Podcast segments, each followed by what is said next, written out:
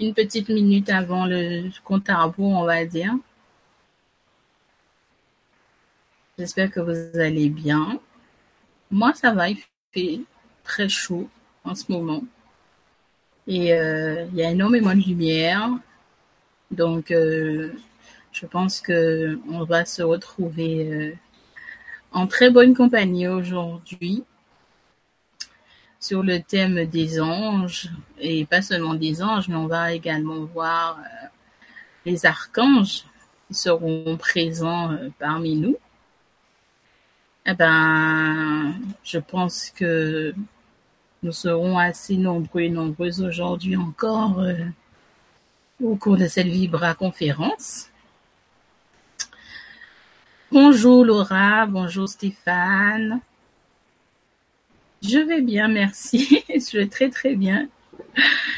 Euh, il fait, comme j'ai dit, hein, il fait chaud. Il y a énormément de lumière, comme vous voyez derrière moi. Et puis euh, j'ai gardé mon petit, mon petit cochon d'un à côté de moi et tout. Mais euh, je pense qu'on va être très très très très nombreux parce que je commence à ressentir les énergies qui commencent à balayer que avant chaque Vibra conférence, en tout cas, il faut comprendre que je fais toujours une, on va dire une invocation. Je fais toujours appel à mes guides, à mon ange gardien et bien évidemment aux archanges pour veiller sur nous au cours de chaque vibra. Et aujourd'hui, comme je leur ai expliqué ce matin, c'est une vibra qui leur est dédiée. Donc, euh, je leur dis merci pour leur présence déjà. Euh, que je suis déjà en train de ressentir. Euh, je pense que même à travers l'écran, vous-même, vous allez commencer à sentir une énergie euh, très différente de celle que je déploie d'habitude au cours de la des vibra-conférences que je fais. Et le sujet est très vaste. J'ai été très surprise de ne pas avoir beaucoup de questions et tout. Donc, on va faire ça en live et tout. Et Chacun, chacune d'entre vous va poser des questions et nous allons les répondre euh, petit à petit. Euh, j'espère que quand même Chris Lee et Momopi sont présents dans l'assemblée, parce que j'ai vu que vous m'avez posé une question sur le forum. Euh, et ça serait quand même dommage que vous soyez pas là pour pour entendre en fait euh, les réponses, même s'il y a un replay, mais c'est toujours plus intéressant et plus ludique, je pense, c'est plus interactif en plus quand on est euh, bien, bien, bien euh, là, tous ensemble. Alors, bonjour, bonjour, bonjour à tout le monde. Hein. Alors, pour commencer, je vais répondre à la question de Chrisley 33 qui m'a été posée sur le forum du LGC. Alors, tu me demandes si comment savoir si tu es un ange terrestre? Alors moi je te réponds, je t'aurais bien répondu euh, en direct à condition que j'aurais un indice euh, corporel. Ça m'aurait permis en fait de voir si euh, effectivement tu es un ange terrestre ou pas. Tu m'as posé la question. J'ai ressenti ton énergie et euh, je ne pense pas que tu sois un ange terrestre. Je ne mets pas, comme on dit, euh, en doute euh, certaines choses peut-être qu'on t'a dit. Mais moi, j'aime bien avoir quand même ce contact visuel pour savoir, pour déterminer si réellement tu es un ange terrestre ou pas. Après, il y a Momopi qui m'a posé quelques petites questions qui sont intéressantes qui sont très intéressantes pour chacun d'entre nous. Ah, alors, attendez. Je vais vous le montrer si vous voulez le voir.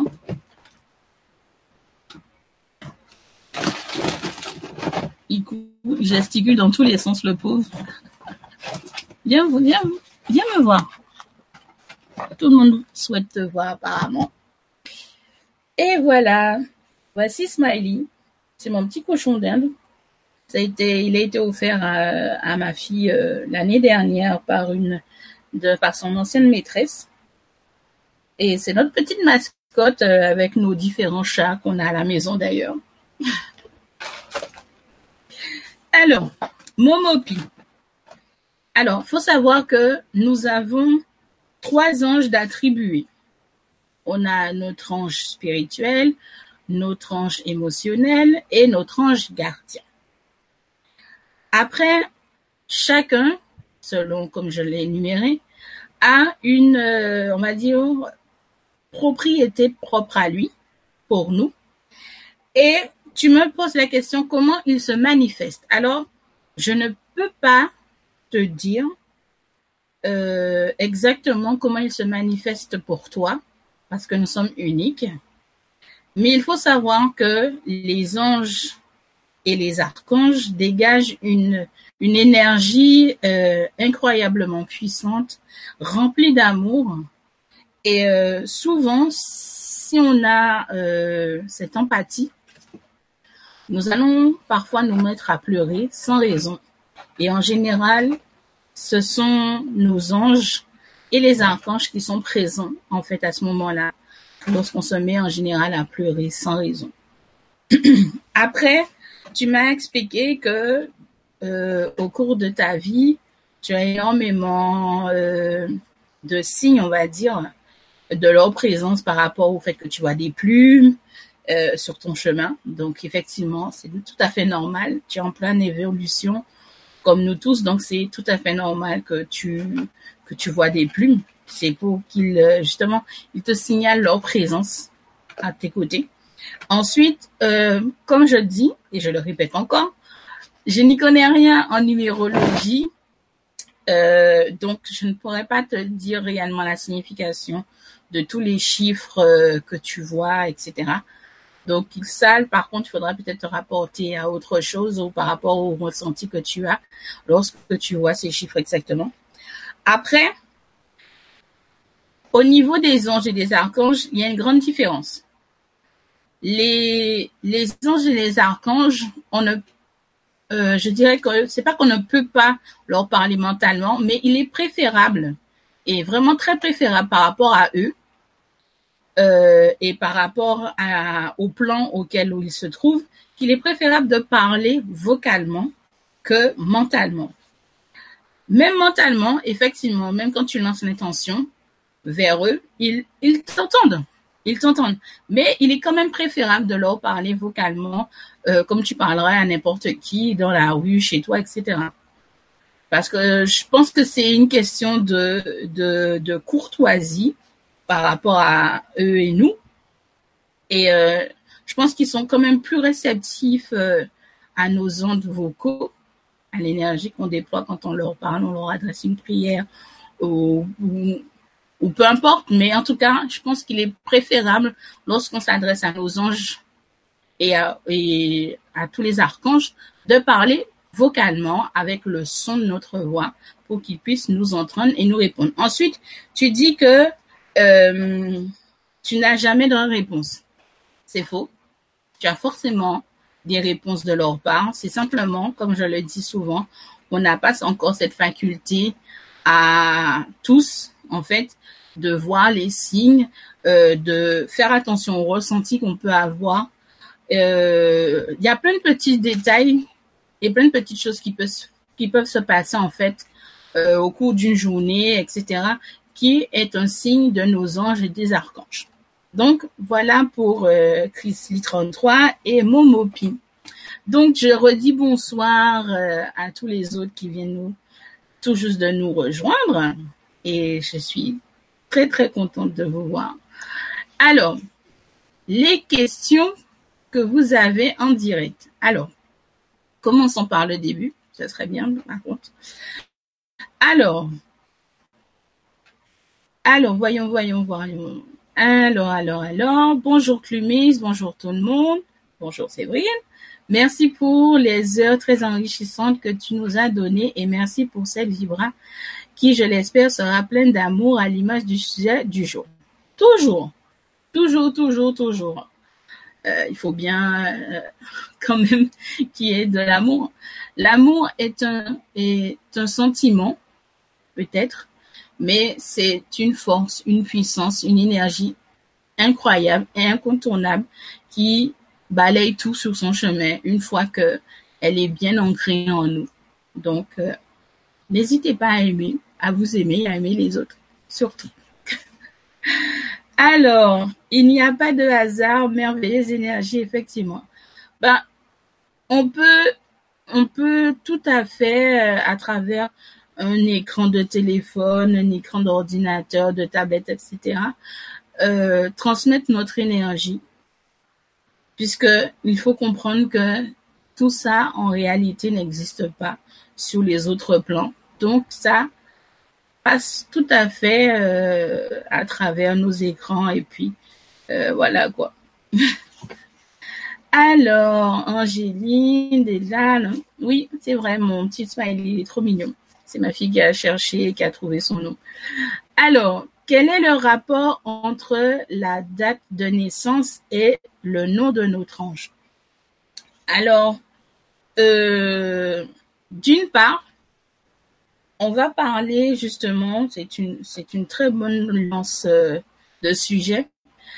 Alors, il faut comprendre, on va parler de la Kabbale. La Kabbale est une science. Et euh, par rapport à cette science-là, ils ont fait des recherches et ils ont constaté en fait que dans la Bible, le support euh, la Bible, que on avait des références. Déjà, on connaît le nom de Dieu, entre guillemets, on va dire, de la source, etc. Et de là, on connaît le nom des 72 anges principaux. Parce que, il faut bien vous en douter, il n'y a pas que 72 anges. On est, on va dire qu'ils sont plus que 1000. Et, si vous voyez un peu la taille de la porte euh, d'entrée, vous, pourrez vous faire à l'idée que effectivement, il y a bien plus que ça dans, l'autre plan. Euh, pourquoi le rapport de date de naissance et le nom de notre ange Parce qu'en fait, avec tous leurs petits calculs, on va dire, euh, scientifiques, etc., etc., ils se sont rendus compte qu'en fait, euh, à l'heure dite de notre naissance, euh, il y a une attribution d'ange. Au niveau de l'astrologie, que je suis en train encore d'étudier, et d'ailleurs je remercie énormément et infiniment Christian Duval, c'est un être vraiment incroyable, rempli de lumière et merci et énormément, énormément de continuation pour ton travail que j'apprécie énormément. Merci à Fanny d'ailleurs qui nous a permis euh, de rencontrer également d'autres personnes euh, euh, de ce style. Merci à Alexandra, puisque c'est avec Alexandra qu'on a connu Christian Duval. Et euh, franchement, je vous dis, euh, pour comprendre en fait la, la signification et le rapport entre les anges de naissance et par rapport à leur attribution, il faut s'intéresser à l'astrologie. S'intéresser à l'astrologie, s'intéresser à la Kabbale, qui nous explique en fait les fondements en fait euh, de, toute cette création là, qui est encore très très vaste. Euh, on traite certains sujets sur euh, les anges en fait d'attribution de naissance, etc. Mais il faut comprendre aussi que nous aussi, quand on s'est incarné, on a décidé de s'incarner, on a choisi cet ange-là parce qu'on a choisi l'heure, la date, à laquelle on a voulu naître, ainsi que l'époque. Donc, il y a tout ça également. C'est un travail euh, assez intéressant. Et d'ailleurs, il y a un très bon livre euh, qui parle justement de la réincarnation, comment euh, être guidé justement par rapport à ça, qui est très intéressant et qui explique en fait un peu tout ça. Mais moi, moi, dans l'immédiat, je ne peut pas t'expliquer réellement le rapport entre nos dates de naissance et le nom de, de l'ange en question qui nous est attribué. C'est un, pour moi, c'est un grand mystère. Voilà. Tu m'aurais demandé, euh, euh, Monique, c'est quoi ton ange? Donc, par rapport à la date de naissance que tu vas me donner, je vais te le dire. Mais sinon, euh, pour moi, c'est un mystère. Ça reste encore un mystère. Bonjour Nathalie. Alors, je découvre aujourd'hui un sujet qui me passionne. Ben, je pense que euh, les anges et les archanges, c'est un sujet très passionnant. Même moi encore, euh, je suis en train d'essayer de comprendre et de les connaître euh, au maximum parce que c'est waouh, c'est incroyable. C'est des choses vraiment, c'est des êtres euh, remplis d'amour et et euh, je me dis que c'est quelque chose quand on entretient une relation avec eux, comme on entretient une relation avec nos guides ou avec nos proches physiques. Quand on a ce lien particulier avec eux, c'est c'est simplement magique. C'est vraiment le mot. C'est c'est la magnificence. C'est c'est de se rendre compte à quel point on est aimé. On est vraiment aimé. On a vraiment cette sensation, ce sentiment d'être vraiment aimé, d'être protégé tous les jours. Bonjour Juju. Ah ben voilà. Ben je vais profiter pour euh, justement noter euh, ce que tu viens de dire et je vais le transmettre à Momopi, justement. Puisque c'est vrai que moi, au niveau de la numérologie, je, je ne m'y intéresse pas du tout. Je suis plus euh, dans l'astrologie, quelque chose qui m'intéresse le plus et qui m'attire le plus, en fait. Parce que je trouve que c'est plus concret et on a beaucoup plus de détails et qui nous donne, en fait, euh, un indice sur ce qu'on est déjà, nous, qui on est, effectivement, et qui nous donne des indices sur euh, le chemin de vie, sur les missions, la mission auquel euh, on est on est voué en fait. Alors, bonjour Visio. Poser son intention, toute sa conscience dans le cœur, c'est la clé pour se connecter aux anges et aux guides, etc. Ça, c'est vrai. À tout l'invisible, nos cœurs, c'est l'œil, le toucher, l'huile, l'odorat de notre âme. Et effectivement, tout est une question d'amour. Je dis tout le temps, ça sert à rien de mentir parce qu'ils le savent. Ils sont sur un autre plan et euh, rien n'est caché à leur niveau. Et franchement, c'est, il faut s'adresser avec eux avec toute la tendresse qu'on peut contenir au plus profond de nous-mêmes afin qu'ils puissent nous accueillir, afin qu'ils puissent communiquer librement avec nous. Après, c'est vrai que il est très difficile de de trouver en fait euh, des indices pouvant nous nous dire que effectivement ils sont là, qu'ils nous ont répondu et qui nous soutiennent dans nos démarches, qui sont là pour nous protéger et euh, faire en sorte euh, de nous envoyer cette impulsion nécessaire pour des projets auxquels euh, eux aussi pensent que c'est bien pour nous, etc. Mais c'est vrai que c'est toujours une question d'amour, une question d'émotion et de sentiment. Bonjour Frédéric. Alors, Séverine, est-ce que notre ange gardien veille uniquement sur nous ou sur d'autres en même temps? Alors, oui, effectivement. Alors, euh, on va toujours parler de la Kabbale. D'après les écrits de la Kabbale et d'après effectivement confirmation de mon ange gardien, en réalité, il y a dix jours particuliers. Cinq qui nous sont attribués à nous. Donc, euh, on va dire c'est des rendez-vous privés. Et les cinq autres jours sont attribués aux autres. Pour connaître nos jours qui nous sont attribués personnellement, il faut partir de notre jour et mois de naissance. Vous comptez à partir de là 72 jours plus 1. Et ça pour toute l'année. Et ça va vous donner les 5 jours en question auxquels vous avez droit à un rendez-vous privé avec vos anges gardiens et archanges. Alors, est-ce qu'il veille sur nous jour et nuit? Est-ce qu'il dort? Alors, ça dort pas. les anges et les archanges, ça dort pas. Euh, pourquoi ils ne dorment pas? Parce que ce sont des énergies. Ils sont énergie, donc ça circule tout le temps. Ça circule tout le temps. Et ils n'ont pas besoin de, de dormir comme nous physiologiquement, nous sommes obligés de dormir parce que notre corps physique en a besoin pour récupérer, justement. Eux, ils n'ont pas cette, ce problème-là, on va dire, de, de lourdeur et ce qui fait qu'ils veillent sur nous non-stop. Même si on croit qu'ils ne sont pas à côté de nous, ils sont ailleurs avec d'autres personnes, ils sont toujours là. Ils sont toujours, toujours là. Il faut comprendre que on a trois anges gardiens et tout. Et euh, ils sont là non-stop. Les archanges sont là. Ils passent, ils vérifient si tout est OK. Mais il faut bien comprendre qu'ils ne se déplacent pas comme nous, on se déplace sur Terre. Ils se déplacent vraiment en une fraction de seconde. Donc, il faut bien comprendre que ils n'ont pas besoin de dormir et ils veillent toujours sur nous.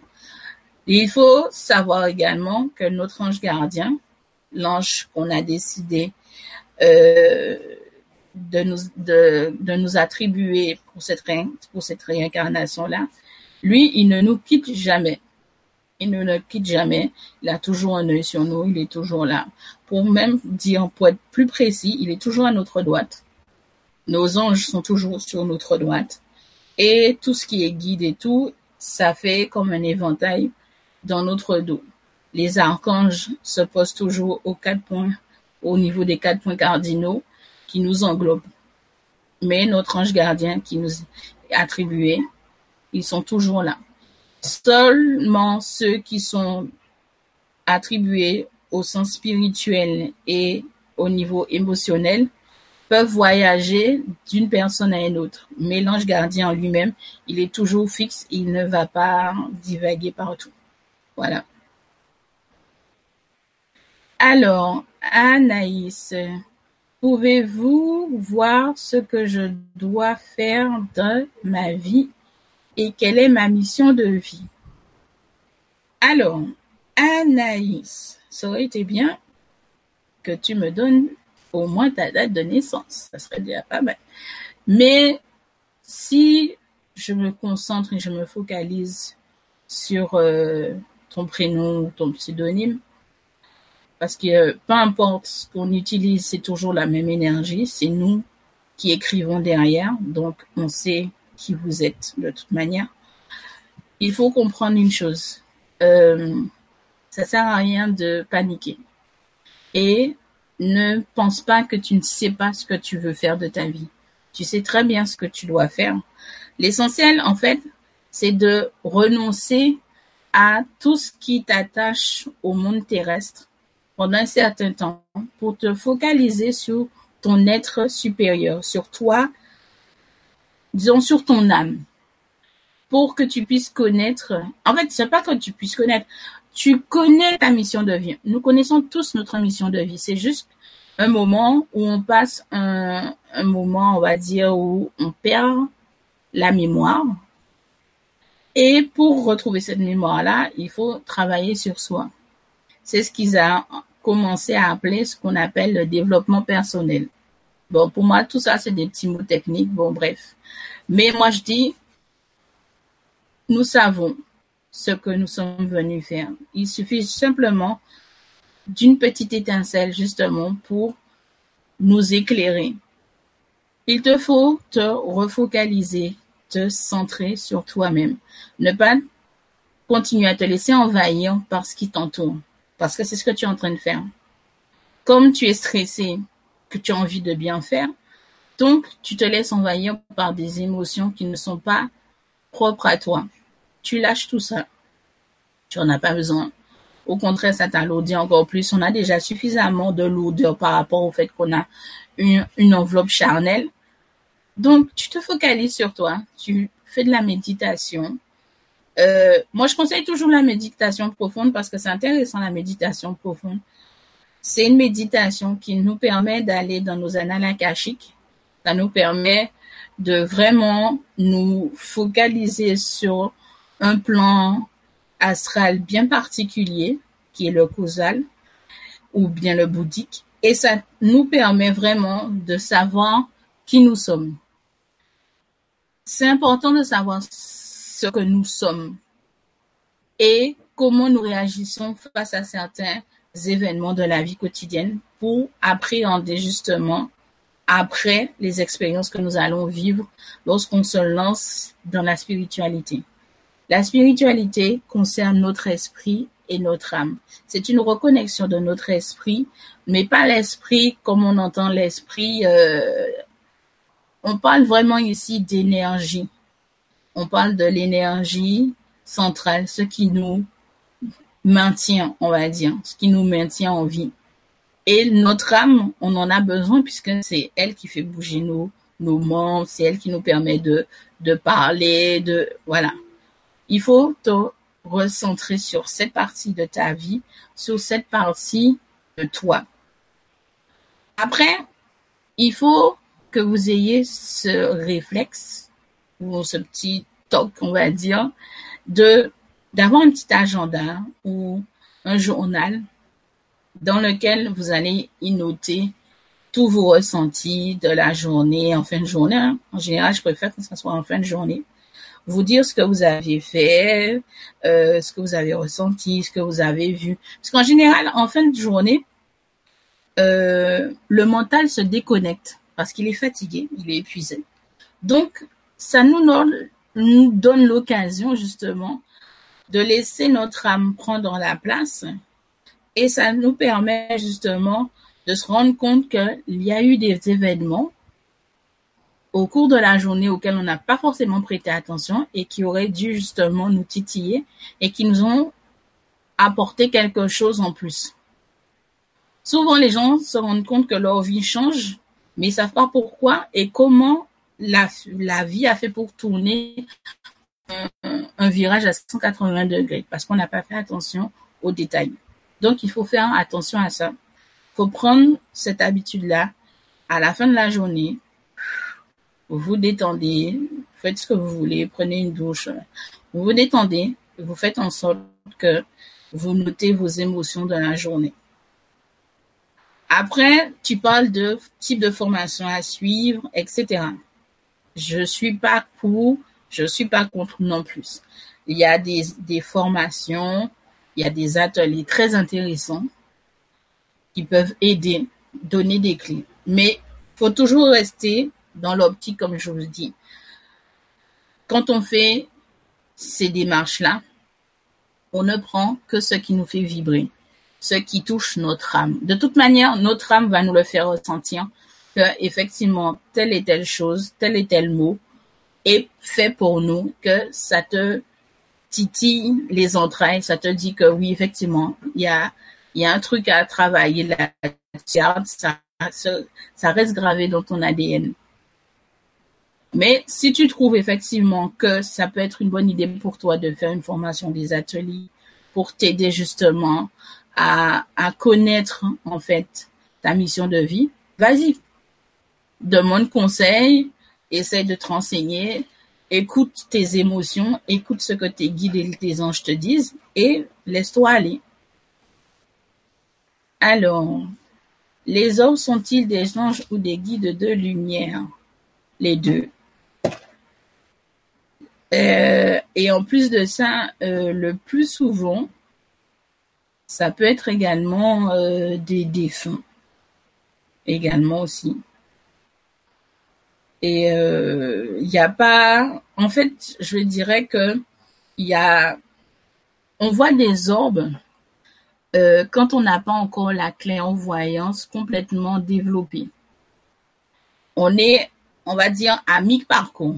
Donc, on voit juste l'énergie en question. Mais une fois qu'on va et qu'on approfondit cette clairvoyance, on commence à percevoir l'être entier. Et c'est cette partie-là qui te permet justement de savoir si ce sont des défunts, si ce sont simplement des guides, si ce sont simplement des anges ou bien des archanges. Les archanges, en général, c'est rare de les voir en forme d'or parce que eux, c'est on lève les yeux vers le ciel et on voit des traînées euh, des fois ou bien on voit euh, euh, des marques en forme d'ailes dans le ciel, etc.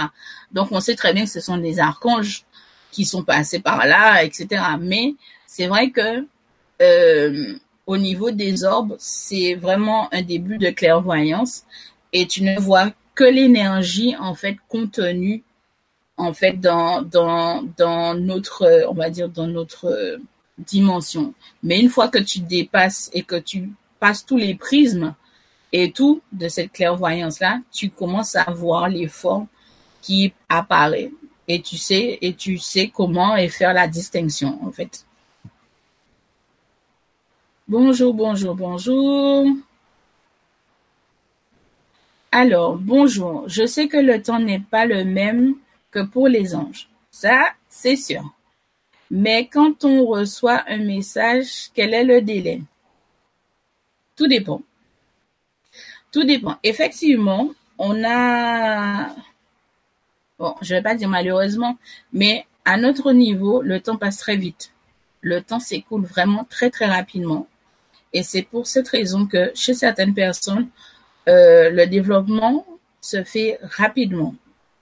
Tandis que sur leur plan à eux, les choses sont, on va dire, plus lentes, euh, plus concentrées, on va dire.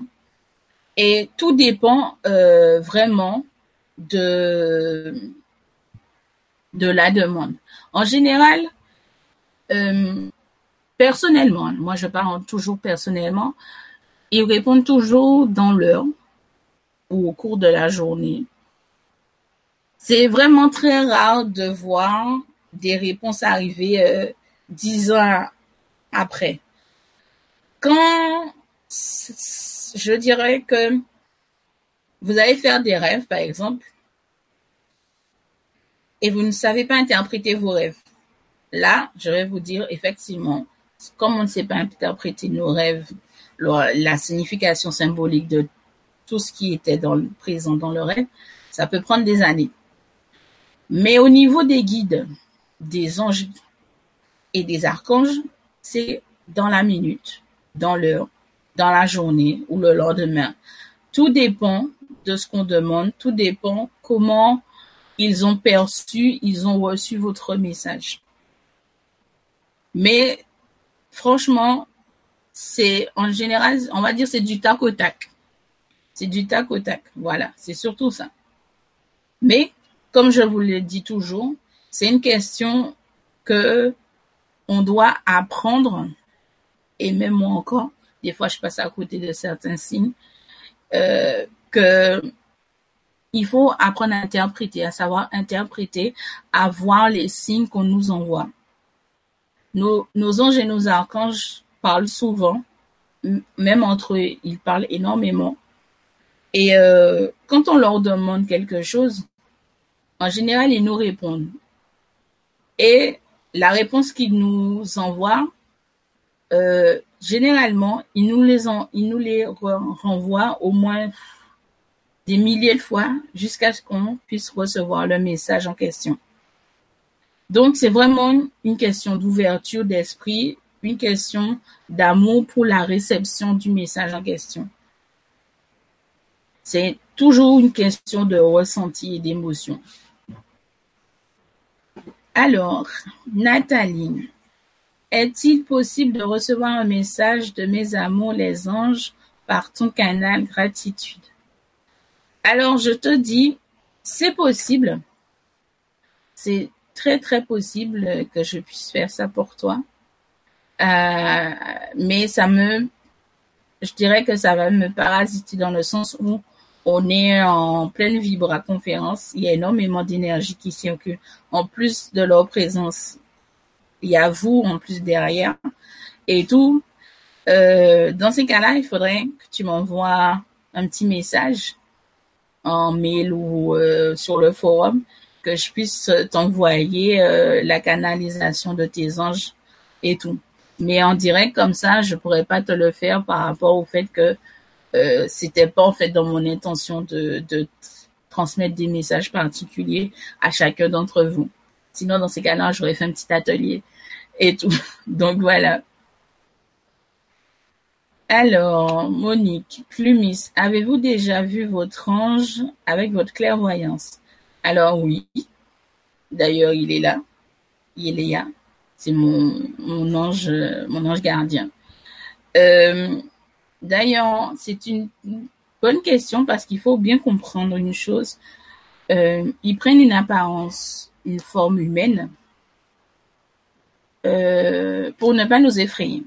Et il faut bien comprendre que euh, certains anges peuvent être des êtres humains, c'est vrai, mais euh, la plupart d'entre eux ne sont pas des êtres humains. Donc, euh, au départ, ils vont toujours avoir cette apparence humaine. Une fois qu'un lien de confiance et d'intimité va apparaître entre vous, il va se dévoiler petit à petit à vous dans, on va dire, dans son ensemble. Voilà, c'est ça. Mais euh, oui, je, je le vois régulièrement, je discute souvent avec lui. D'ailleurs, il me fait rire des fois parce qu'ils sont très très coquins. Ils sont très coquins, ils sont très marrants. Les les anges et les, et les guides, ils aiment bien ils aiment bien rigoler. Donc euh, c'est c'est ça l'avantage. Donc voilà. Alors Frédéric, lorsque je me suis retrouvée avec plus rien, que j'avais tout perdu. Ça, c'est quelque chose que je connais très bien. C'est là que j'ai appris à écouter et voir les signes. Et je peux vous dire qu'ils sont là pour nous aider avec tout leur amour. Je te rejoins parfaitement, Frédéric.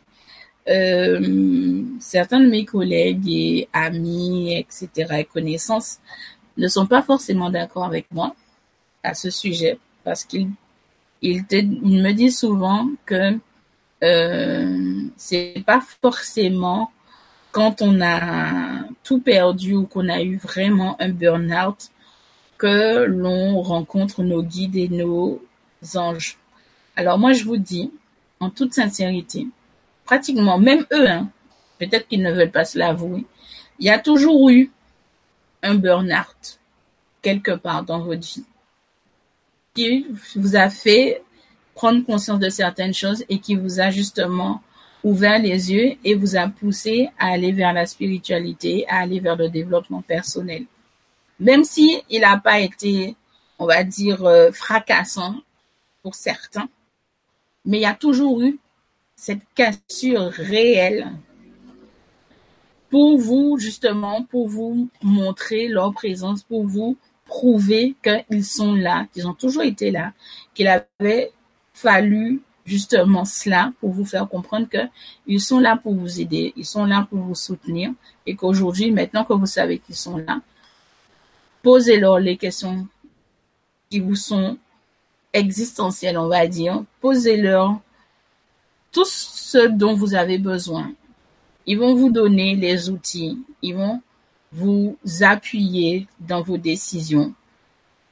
Ils vont jamais vous, vous faire comprendre que vous prenez une mauvaise décision. On ne prend jamais de mauvaise décision. Quelle que soit la décision qu'on prend, quels que soient les effets que cette décision va faire et tout, il faut comprendre que c'est normal. Il faut simplement ne pas se laisser envahir par de mauvaises émotions toujours rester dans l'amour et dans la plénitude pour affronter les choses. Moi, je vous dis, euh, on est en 2018.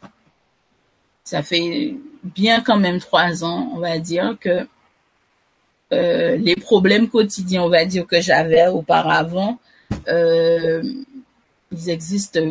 Pour moi, ils existent même pas parce qu'en fait, je, je, les vois pas, je les vois pas, je les vois pas passer. Je les, je, je sais pas comment vous expliquer ça. C'est vraiment une sensation euh, une expérience très particulière.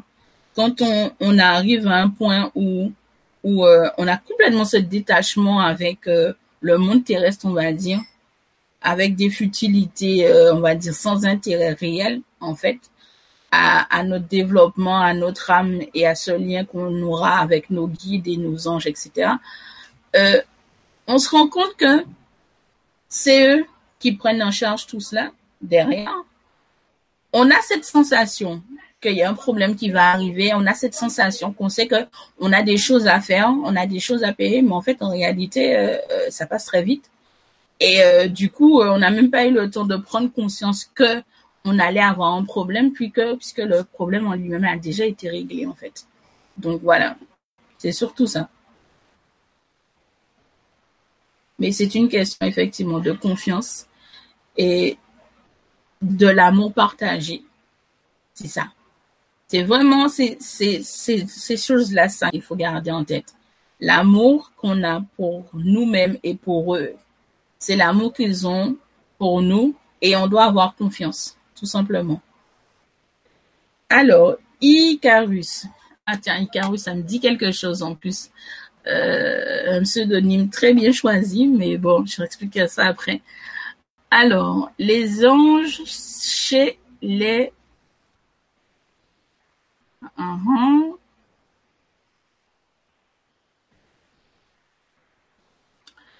D'accord.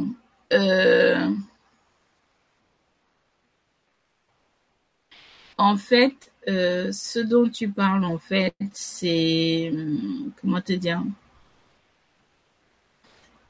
Euh, Comment expliquer ça? De mon point de vue et de mes connaissances, hein, je parle toujours. Ce dont tu parles, c'est une branche, on va dire, euh, qui fait toujours partie de la branche angélique, sauf que leur ouverture est autre par rapport à certaines. Donc, euh, si tu veux, on va parler de, de degrés, on va parler de degrés, on va parler de niveau, on, euh, de connaissances. Chaque, euh, on va dire, chaque, euh, comment dirais ça? Chaque corps d'ange est différent de l'une de l'autre. Ils ont tous des compétences très distinctes et sont liés à des éléments particuliers. On connaît tous tout ce qui est histoire de feu, eau, terre et air. Mais il y a encore d'autres éléments qui sont le fer, par exemple. Et euh, ceux dont tu parles justement font partie de toute cette tranche qu'on ne connaît pas, qu'on, disons, pas qu'on ne connaît pas. Il y a certaines personnes qui savent, mais je dirais qu'il y a euh, pas un blocage, mais je dirais que ils attendent qu'il y ait un peu plus de personnes dans dans cette connaissance là pour dévoiler en fait euh, cette histoire d'alliance en fait. C'est surtout ça. Alors, je m'appelle, ah oui, Béatrice. Tu es née en 1960. Ah tiens, du coup, ça me fait penser à ma mère qui est née en 1960 aussi. Alors, euh, si je me trompe pas, les signes du zodiaque, je suis pas très très fan.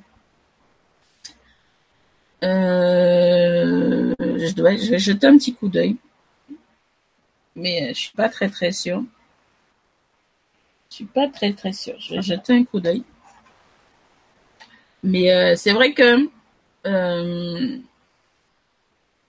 il faut, comment dirais-je ça? Je parle toujours avec Carus. dans dans ce que tu énumères en fait, tu es en train de parler de la nouvelle ère. Voilà, c'est le mot que je cherchais. Là, tu rentres déjà dans la nouvelle ère. Là, là, là où on est nous, on prépare justement cette nouvelle ère. Et je pense que tu n'as pas choisi euh, par pur hasard ton, ton pseudonyme parce que il est très révélateur de qui tu es exactement. Donc, euh, donc, euh, euh, je pense que je dirais que dans deux trois ans, il faudra revenir reposer la question justement par rapport à ça et tout, parce que c'est pas quelque chose que tout le monde connaît et a encore pris conscience. Même ceux qui sont beaucoup plus éveillés que moi, euh, on va dire qu'ils sont encore en, pourparler et euh, un travail est en train de se faire. Les choses sont en train de se libérer euh, petit à petit. Et il faudra prendre ce temps-là encore. Il nous faut encore du temps, sur encore deux ans. On va, on va attendre 2020 pour réellement savoir ce qu'il en est en fait justement de cette proposition d'alliance. Parce qu'en fait, euh, il faut comprendre que sur notre plan, on parle de notre plan terrestre, on parle de nos anges à nous. Mais là, les anges dont tu parles, ils sont sur un autre plan et ce sont pas des anges terrestres. Ce sont des anges d'une autre dimension. Et on va pas parler d'extraterrestres et tout, mais euh, il faut attendre encore. Parce qu'on ne sait pas réellement, euh, on va dire, ce qui se trame derrière toute euh, justement cette générosité, cette compassion et compagnie, il faut quand même savoir ce qu'il y a derrière, les, les conséquences, les liens qu'il va avoir justement sur notre univers, sur notre monde et sur tous les autres par rapport à cette alliance-là. Donc, voilà. Donc, j'espère que j'ai répondu à, ta question. Alors, euh, Anaïs, concernant euh, ton ange. Concernant ton ange gardien. Alors, j'étais en train de regarder dans un de mes bouquins, qui est dans un piteux état, je vais dire. Dans un très piteux état.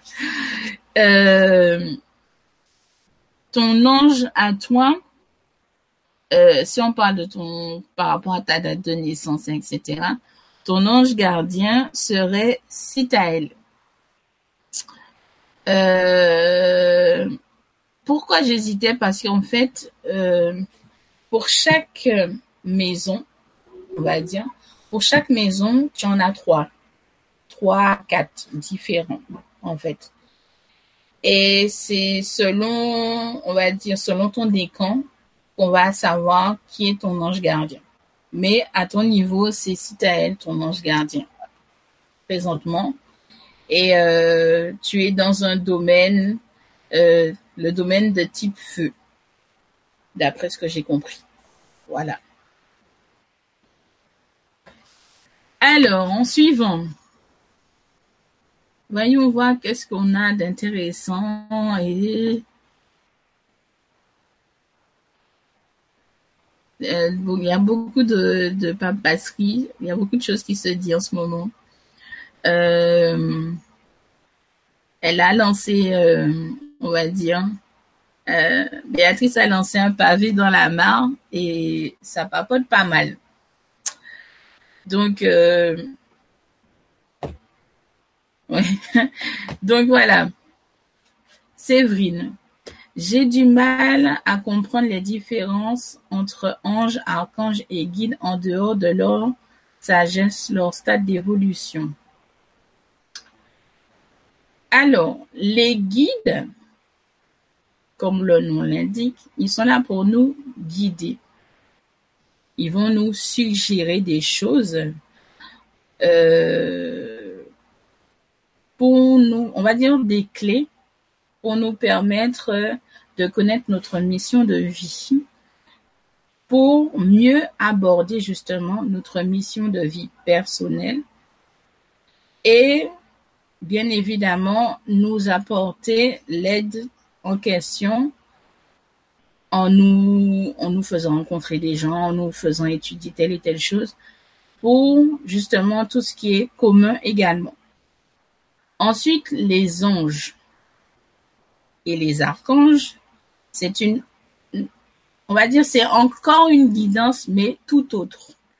Là, on va parler par rapport à ton âme personnelle, parce que ce n'est pas uniquement la vie terrestre qui va évoluer, mais l'âme aussi est en train d'évoluer en même temps. Et il faut faire en sorte de la nourrir suffisamment et correctement avec les bons flux énergétiques pour qu'on puisse continuer à évoluer, à être en bonne santé, etc. Donc, effectivement, c'est, c'est, c'est pas seulement une question de sagesse et de connaissance et d'évolution. C'est vraiment euh, chacun un rôle bien précis. L'ange et l'archange va te préciser des choses pour tout ce qui est amique sur tes plans astro. Tandis que les guides, c'est pour ton évolution personnelle physique déjà et pour ton évolution personnelle sur, justement, on va dire sur le long terme vers ton illumination. Voilà.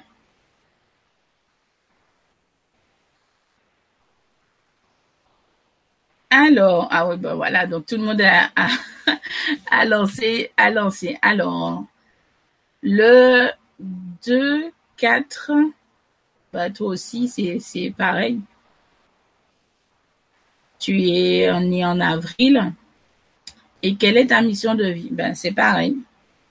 Ça serait bien euh, de m'envoyer vous m'envoyer tout ça par mail, que je puisse faire les choses euh, au calme et tranquille pour savoir euh, quelle est vos mission de vie, etc. Comme ça, là, je peux pas vous dire concrètement c'est quoi votre mission de vie, déjà pour commencer. Et je pense qu'il y a certaines choses que je pense que on me dit que vous n'aimerez pas que je dise en public aussi. Donc, tous ceux et celles qui veulent connaître l'orange gardien, euh, début de, de clé pour votre mission de vie, envoyez-moi des mails et je vais vous y répondre. Je prendrai tout mon temps pour vous répondre en détail, euh, sans problème. Mais comme ça, là, il y a des choses que je pense qu'on ne dit pas en public et que je pense que vous ne souhaitez pas qu'on sache de vos vies non plus. Alors, Visio. Je suis dans un milieu des soins et énergétiques et autres. Je travaille beaucoup avec l'archange Michael et Raphaël. C'est tout à fait normal. je vous garantis que leur présence, je le ressens. Je ne peux que te croire parce que effectivement moi aussi, je travaille énormément avec euh, ces deux archanges, mais je travaille également beaucoup avec Uriel et Gabriel sur euh, certains plans et pour certaines missions. L'archange Michael et l'archange Raphaël forment un très bon binôme de soins énergétiques et tout, parce qu'ils sont, euh, on va dire, déjà, l'archange Raphaël, on lui attribue justement tout ce qui est soins, tout ce qui est guérison. L'archange Michael, quant à lui, est l'archange, on va dire, c'est le deuxième archange le plus valorisant et le plus glorieux dans de tous les archanges et il est là également pour mener des batailles. Donc lui aussi, lorsqu'on a besoin de casser quelque chose en particulier, comme par exemple rompre des liens euh, euh, au niveau amique euh, par rapport à toutes nos anciennes vies et qu'on on a cette lourdeur qu'on n'a pas eu le temps de s'en débarrasser, on fait appel à lui pour justement faire ce travail-là. Et appel à Raphaël justement parce que des fois, effectivement, il y a des soins à faire derrière pour justement soigner certaines blessures euh, dans, dans notre corps euh, énergétique. Donc voilà, c'est tout à fait normal et, et c'est même très très bien de travailler avec eux. Alors, Sam, j'ai plein de projets et d'idées et j'ai pris des décisions dans ma tête, mais rien se fait dans la réalité. Qu'est-ce qui bloque? Alors, alors, alors, j'aime bien les questions comme ça parce que ça me rappelle un peu moi il y a quelques années et tout. Alors, il faut comprendre que tout arrive au moment T dans notre vie. Tu as plein de projets et d'idées tu as pris des décisions dans ta tête. Mais est-ce que tous tes projets en question vont dans le même sens, comme tes idées? Il faut pas avoir des millions de projets dans la tête et espérer qu'ils vont tous s'éclore dans le matériel. Il faut prendre une décision euh, radicale, on va dire entre guillemets, sur un projet auquel, euh, on va dire, ton cœur bat plus fort que pour tous les autres. C'est-à-dire que le seul fait d'y penser, tu te mets à pleurer. Pleurer a deux significations. On pleure de joie Et on pleure également pour lester, pour retirer tout ce qui est négatif sur nous. Donc pleurer, c'est un très bon, très bon sentiment et quelque chose de très bon pour nous, en tout cas. Tu demandes ce qui bloque. Si tu demandes ce qui bloque, c'est que tu sais déjà qu'est-ce qui bloque, puisque tu poses la question. Donc tu dois savoir justement dans ton fort intérieur le problème en question. Qu'est-ce qui te permet justement euh, de retirer, on va dire, cette goupille qui t'empêche justement de, de faire exploser euh, toute cette énergie, toutes ces idées que tu as dans la tête en question. Il faut vraiment te dire qu'est-ce qui va me faire vibrer, qu'est-ce qui va apporter à moi et à l'humanité quelque chose d'important, quelque chose qui va rester marqué dans le cosmos. Parce que on travaille pas que pour nous. On travaille pour les autres. Et on travaille essentiellement pour les autres. Tout comme les autres ne travaillent pas pour eux-mêmes, ils travaillent pour nous. Donc, faut bien comprendre que si on se pose certaines questions, c'est qu'on a déjà les réponses. Donc, c'est à nous justement de, de prendre justement ce petit carnet en question et de faire justement une rétrospection sur nous-mêmes et regarder les émotions qui s'y dégagent à chaque fois qu'on énumère tel ou tel projet. Alors, suite à mon, il propose une alliance avec un ange pour contrer le futur qui nous attend.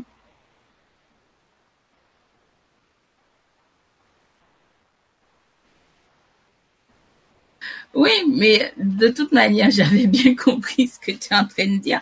C'est pour ça que je t'ai dit que en ce moment, euh, il y a des pourparlers, on va dire.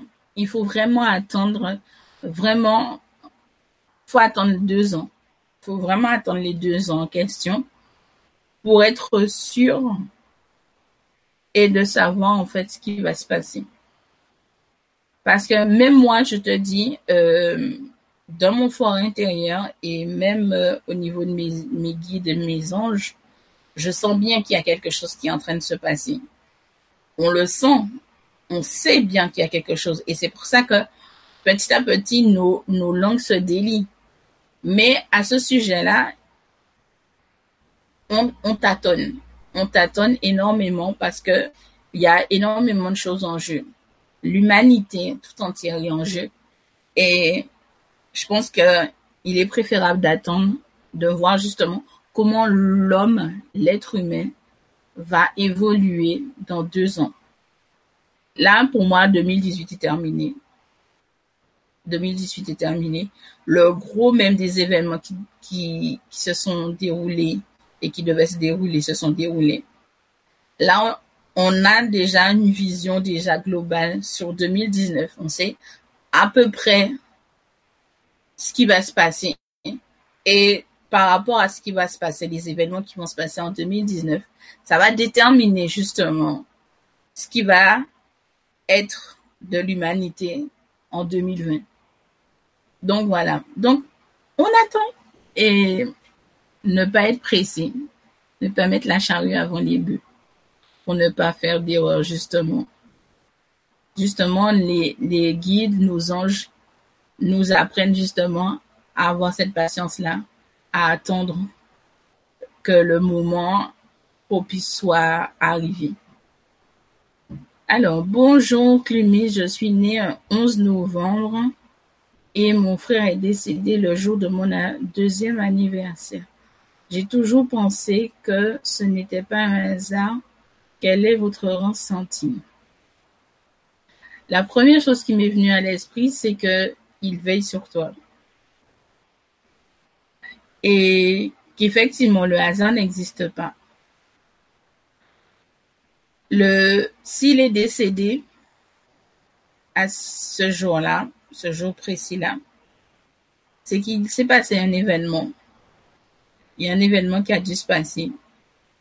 Et euh, moi, je te le dis, dans mon fond intérieur, il veille sur toi il fait partie justement de ces, personnes, de ces êtres faits de chair et de sang, qui sont passés au stade justement d'ange. Donc il fait partie justement du corps des anges et il est là en train de veiller sur toi. Mais, je vous le répète, le hasard, ça n'existe pas. Des coïncidences, des synchronicités, je veux bien que vous dites comme ça. Mais le hasard, ça n'existe pas.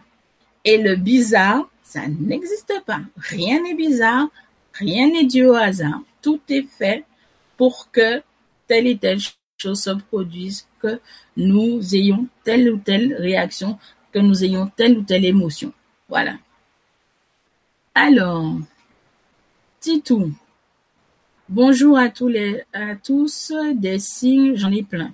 Lorsque je suis attentive et que j'en demande. Ça, c'est sûr. Souvent, je m'adresse à un défunt, mais lorsque je vais mal dans la souffrance affective, j'en en vois pas. Alors ça, c'est tout à fait normal. C'est tout à fait normal. Et d'ailleurs, ce qui me titille, c'est je me dis, mais pourquoi tu t'adresses à un défunt? Parce que là aussi, il y a, il y, a, y a un petit risque quand même.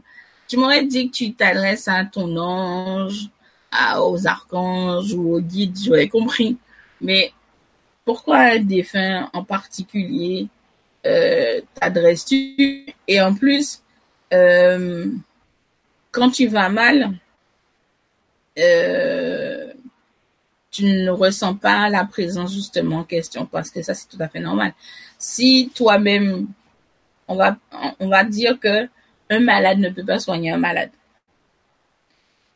dans le sens où tu fais appel à un défunt bon, je sais pas quel type de défunt et tout. Et ça, c'est un truc normalement que tu devrais pas faire. Parce que c'est comme si tu me disais, là, tu es en train de me dire que tu, tu, tu réanimes quelqu'un qui est déjà mort depuis des années et tout. En fait, dans le sens où, normalement, peu importe euh, comment tu te sens émotionnellement, ton ange est toujours auprès de toi. Il est toujours là, ton ange gardien, non-stop. Donc, il y a un problème quelque part. Déjà, d'une part, cette histoire de t'adresser à un défunt et le fait que euh, quand tu te sens mal, tu as l'impression d'être seul. Là, il y a un problème. En tout cas, moi, je le perçois comme ça. Je, d'ailleurs, je suis en train de, de, voir que, que l'entité, en fait, c'est un homme. Et euh, ouais, il y a quelque chose à revoir. Il y a un truc qui va pas. Il y a vraiment un truc qui va pas du tout. Alors, Jacques, Clumis. Beaucoup de médiums en sont persuadés. L'au-delà est aussi l'endroit d'autres vies autres qu'humains. Enfin, énergie après la... Oui. C'est pas grave, j'avais déjà compris. Quel est votre avis? Alors, effectivement, il faut bien comprendre une chose. Euh, comme on a encore cette histoire de rationalisme et que beaucoup d'entre nous n'ont pas encore cette faculté et tout de clairvoyance et même de médiumité, parce que la médiumité fait quand même partie de la clairvoyance. Le médium ne peut pas voir ni entendre s'il n'a pas développé sa clairvoyance, sa clairaudience, son intuition et sa télépathie non plus, puisque beaucoup d'entre eux, c'est comme ça qu'ils font. Euh, un jardin. Je vais vous expliquer. On, va, on va aborder le sujet par rapport à ce que j'ai déjà vu et par rapport au fait que d'autres ont vu. Quand on décède, lorsqu'on décède, comme je vous avais expliqué, on va pas tout de suite, comme on dit au paradis, parce que je n'ai toujours pas trouvé euh, d'autres expressions. Bon, effectivement, il y a un monde, on peut dire monde merveilleux, voilà. Mais il faut comprendre qu'on n'y va pas tout de suite. Il y a un cheminement à faire.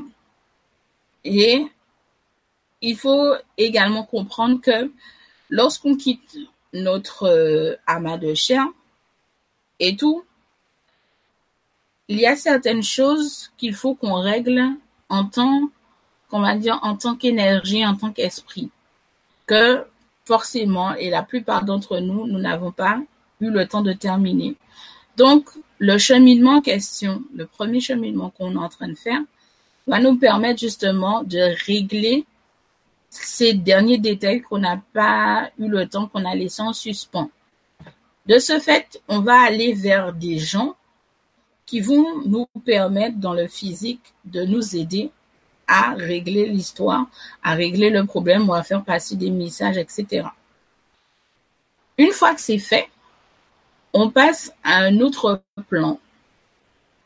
Et sur cet autre plan-là, il y a une multitude de personnes, que ce soit des êtres humains, que ce soit des êtres d'une autre planète, etc. Et nous convergeons tous vers ce monde merveilleux de paix, d'harmonie, un, endroit vraiment merveilleux où on se sent vraiment complètement, euh, on va dire, euh, comme si on avait, on avait pris un, shoot et on est dans une transcendance incroyable. Et on a l'impression qu'on touche jamais les, on n'a jamais les pieds sur terre. On est tout le temps euh, en train de, voilà. Donc, effectivement, l'au-delà est formé de plusieurs stades. Il faut aussi savoir que les gens qui n'ont pas fait que de bonnes choses et qui ont fait majoritairement des choses pas très très bien sur Terre ne vont pas au même endroit que les gens qui ont, on va dire, une âme plus lumineuse. Elles aussi, elles ont à passer, on va dire, des épreuves pour savoir si on va racheter, on va dire, leur âme afin qu'ils aillent vers cette lumière.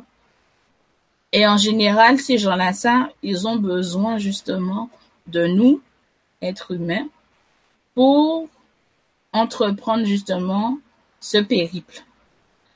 Malheureusement, beaucoup d'entre elles euh, préfèrent rester dans l'ombre et elles se retrouvent un autre plan de l'au-delà. En général, en tout cas moi je les vois euh, dans une forêt.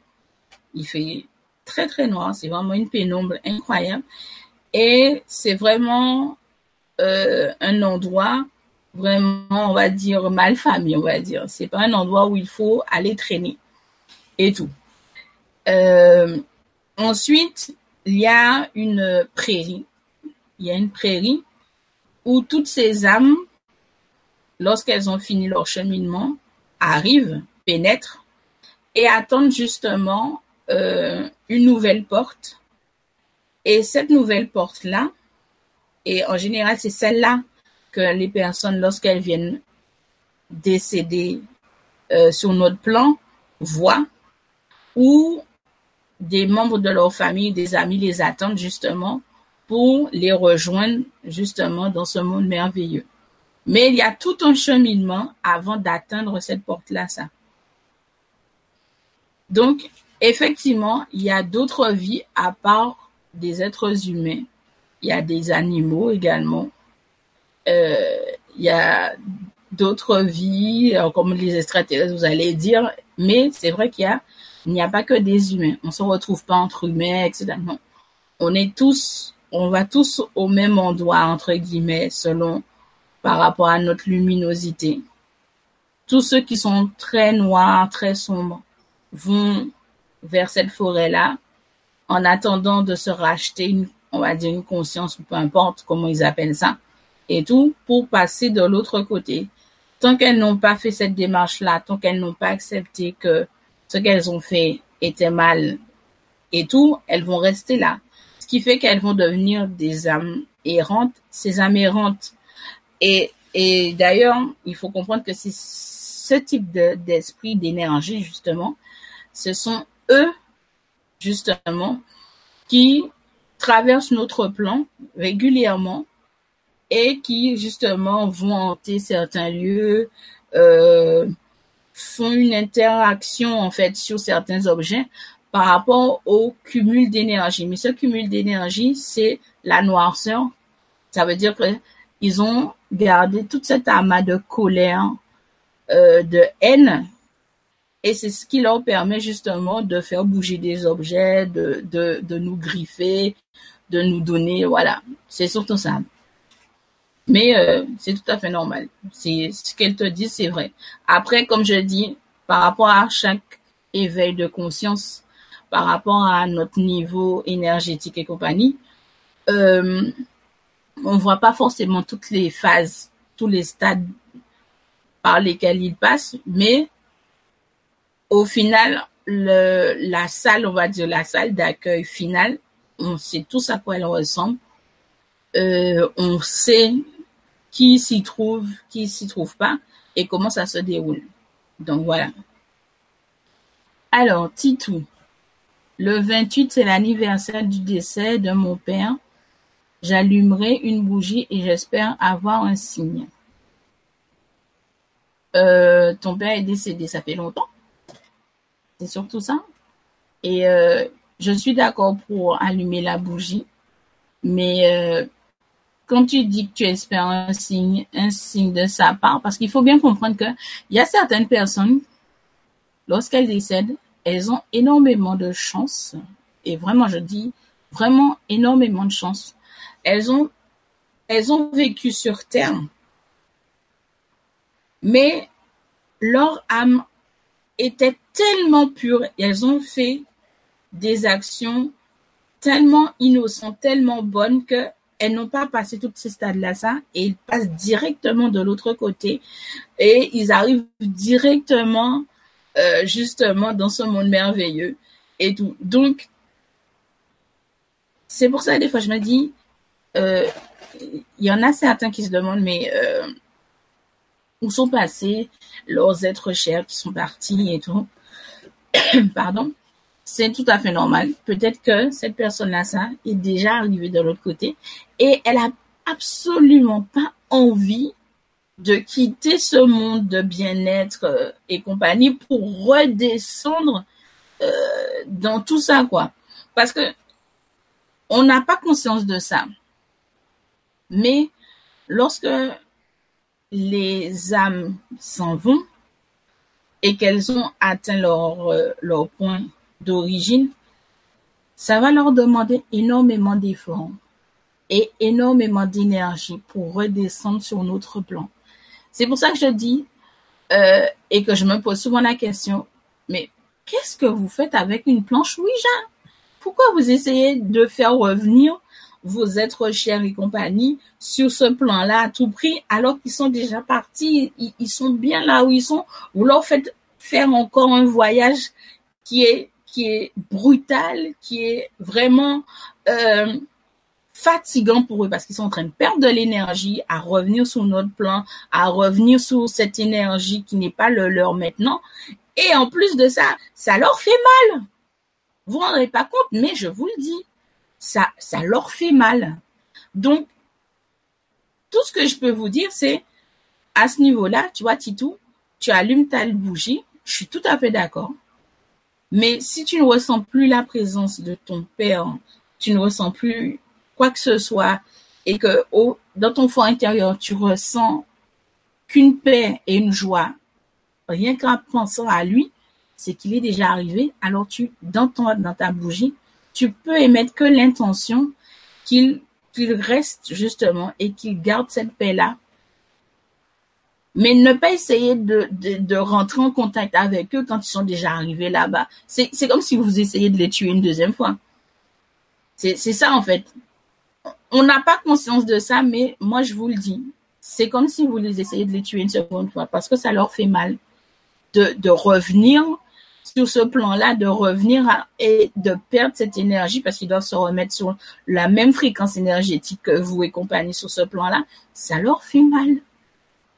Donc, je me dis, autant leur dire, soyez en paix, partez en paix, tout ira bien et compagnie. Vous pouvez très bien, moi je le fais. J'ai perdu trois membres de ma famille en une année. ce sont des tantes et la femme d'un des cousins. À chaque, chaque année, j'allume une bougie pour eux. Je sais que elles sont encore en chemin. Elles sont pas encore atteint le monde merveilleux de paix, de lumière, etc. Mais je fais en sorte que de ne pas les ramener vers moi. Je fais toujours en sorte que ils puissent toujours continuer à aller vers cette lumière pour qu'ils puissent vraiment trouver cette paix et ce repos que je pense qu'ils ont mérité.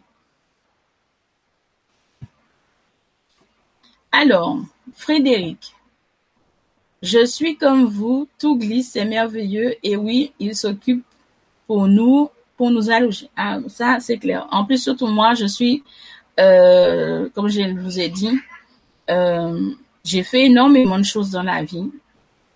Euh, j'ai pris énormément de décisions. J'ai toujours assumé les effets, les conséquences de mes décisions. Il y a un moment dans ma vie euh, où j'ai dû affronter une expérience pour laquelle j'étais absolument pas préparée et ça a été vraiment un coup dur pour moi. Et j'ai dû vraiment euh, lâcher vraiment les rênes et les laisser prendre la place parce que je ne pouvais plus physiquement, émotionnellement, je ne pouvais pas. Et je pense que, et c'est un conseil que je vous donne, lorsque vous avez l'occasion de lâcher prise, lâcher prise. Ne vous entêtez pas à garder les rênes. Laissez votre âme, vos guides, vos anges gardiens, les archanges prennent le relais. Parce que eux, ils ont beaucoup plus d'énergie que nous.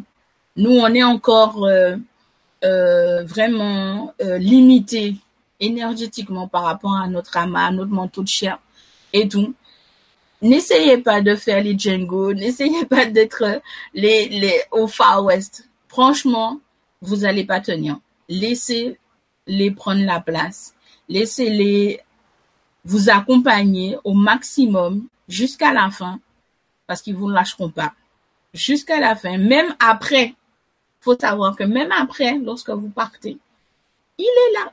Il vous accompagne. Et je parle de votre ange gardien, je parle pas des guides. Je, parle de l'ange gardien. Il vous emmène jusqu'aux portes. Il vous suit un petit moment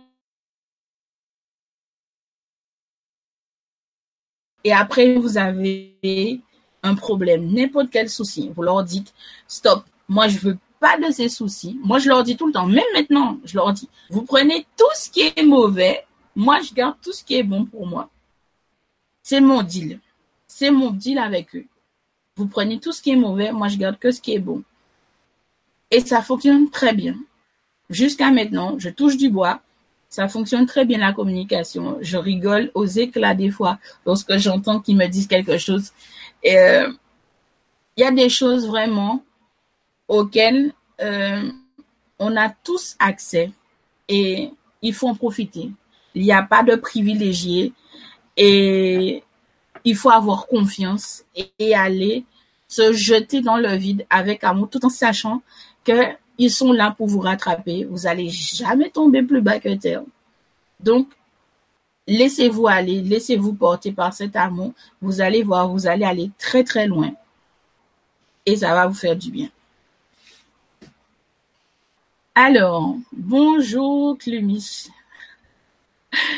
Je suis parfois si détachée que je ne fais plus face à mes responsabilités. C'est hallucinant, c'est trop. Je suis devenue la reine de la procrastination J'ai un burn. Alors, euh, peut-être qu'en fait, ce qui s'est passé, c'est que euh, tu t'es peut-être trop relâché. T'as pas fait un burn, pas du tout. C'est juste que, on va dire, c'est un manque d'énergie. Tu, tu, tu, tu as, tu t'es rendu compte qu'en fait, c'est tellement bon de se lâcher que t'en as, que tu as diffusé tellement d'énergie que là, tu n'en as plus. Donc là, tout ce que tu es en train de faire là, c'est de demander à tes anges et surtout aux archanges de t'envoyer un peu d'énergie pour euh, recharger ta pile Duracell, comme on dit, et tout pour repartir euh, sur un, bon pied et savoir maintenant que tu dois pas diffuser trop d'énergie à t'épuiser. Tu dois faire en sorte que ton énergie soit constante et se renouvelle à chaque fois. Et c'est ça le principe, le, on va dire le principe du jeu, comme ils aiment dire, et tout. Quand on rencontre quelqu'un pour la première fois, par exemple, et on a cette sensation de toujours l'avoir connu, nos énergies se mélangent. Et c'est tellement beau, c'est tellement fascinant de voir comment l'énergie de la personne en question et de la nôtre se mélange et qu'on se sent bien et qu'on a l'impression d'être dans un cocon et qu'il n'y a plus personne autour de nous. C'est incroyable et fascinant. Après, à contrario, il y a des gens euh, avec lesquels on s'accroche pas du tout parce que nos énergies sont complètement différentes. Elle, c'est le pôle sud, moi, je suis le pôle nord, c'est pas la peine. Ça sert à rien, on n'essayera pas d'essayer de, de, ça collera pas. On va repousser, nos énergies vont continuer à se repousser, donc ça sert à rien de forcer les choses et tout. Il faut comprendre que tout se passe, comme ils aiment dire, au feeling. Tout est une question de feeling, de sensation, d'émotion tant qu'on est dans un, dans le respect, dans l'amour, les choses se passent tranquillement et incroyablement bon. Mais il faut pas forcer les choses. Quand on force les choses, au contraire, ça bloque. Il faut laisser les choses passer. Ça, c'est quelque chose qui est complètement fluide. Donc voilà. Il n'y a pas de quoi, Icarus. D'ailleurs, euh, pour revenir à ton pseudonyme euh, Icarus, j'espère que tu sais la signification. Parce que la signification est très, très, très, très, on va dire, euh, très spirituelle, on va dire. C'est, c'est le mot. Ton, c'est, c'est un pseudonyme très spirituel. Alors, Emma, burn-out, mais c'est trop. Qu'en penses-tu Alors, comme j'ai dit, j'utilise le mot burn-out parce que euh, j'estime et je et il me le confirme, on passe tous par là. C'est simplement l'intensité qui change. Mais on passe tous par un burn-out pour justement euh, se déconnecter, on va dire, se réveiller euh, de cette matérialisation. Et c'est ce qui va nous pousser justement à nous poser encore plus de questions et à chercher comme des dingues des réponses à ces questions-là. Mais on, on y passe tous. On y passe tous. C'est juste une question d'intensité et d'émotion. Chez certains, et pourtant on est, on se connaît pas, on est tous différents. Lorsqu'on va écouter les histoires de certaines personnes, on va se rendre compte qu'il y a énormément de liens. Et pourtant on se connaît pas. Mais on a vécu des choses qui sont complètement identiques. Mais on passe tous par un burn-out. Ça a l'air immense et incroyable, mais on y passe tous. Parce que c'est ce qui casse justement le lien avec tout ce qu'on était avant. Et on laisse enfin place, petit à petit, à notre âme comme chef conducteur de nos vies. Alors, Séverine, qui est Icarus? Alors,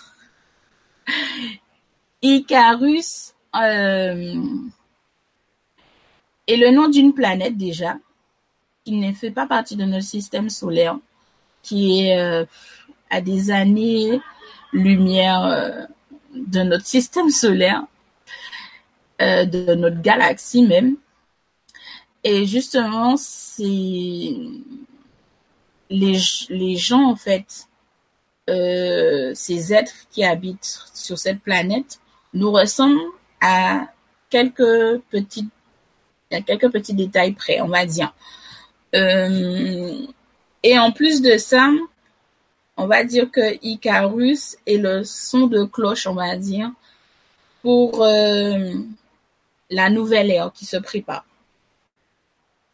Donc c'est pour ça que je disais que j'espère pour lui qu'il sait que le pseudo qu'il a choisi euh, a énormément de puissance et de force et que ça a une signification très particulière.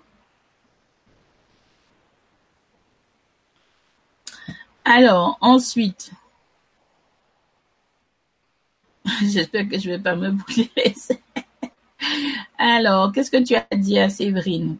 C'est en relation avec Ika, oui. Euh, plus ou moins. Mais ça, là, là, tu, là encore, tu as parlé en fait de, de l'histoire en fait, euh, on va dire, euh, de la création justement de cet être-là. Mais ça va encore beaucoup plus loin, comme je l'ai expliqué. Ikawi, c'est vraiment le nom d'une planète euh, dont les habitants sont proches de nous, on va dire physiquement, physiologiquement, euh, voilà. Mais leur développement au niveau de leur conscience est beaucoup plus évolué, leur société est beaucoup plus évoluée, et c'est justement au niveau de leur galaxie que tout va se jouer. Et justement, tu parlais de cette alliance-là, ça vient de chez eux en fait. Donc tout va se jouer justement à ce niveau-là. Et euh, ils sont en train de prendre contact avec pas mal de monde euh, à notre niveau. Et euh, c'est pour ça que je dis qu'on est encore pour parler. Parce qu'il y a énormément de, de brume et de brouillard autour de cela. Bonsoir Sandrine. Alors, Emma, j'ai fait appel à l'ange Michael. Donc, tu as fait appel à l'ange, pas l'archange. Depuis des mois, je reçois beaucoup d'aide, de synchronisation, de rêves réconfortants, mais je ne sais pas vraiment si c'est l'ange Michael ou autre. Comment savoir Pourquoi tu te poses la question? Maintenant puisque tu as fait appel à l'ange Michael, pas l'archange.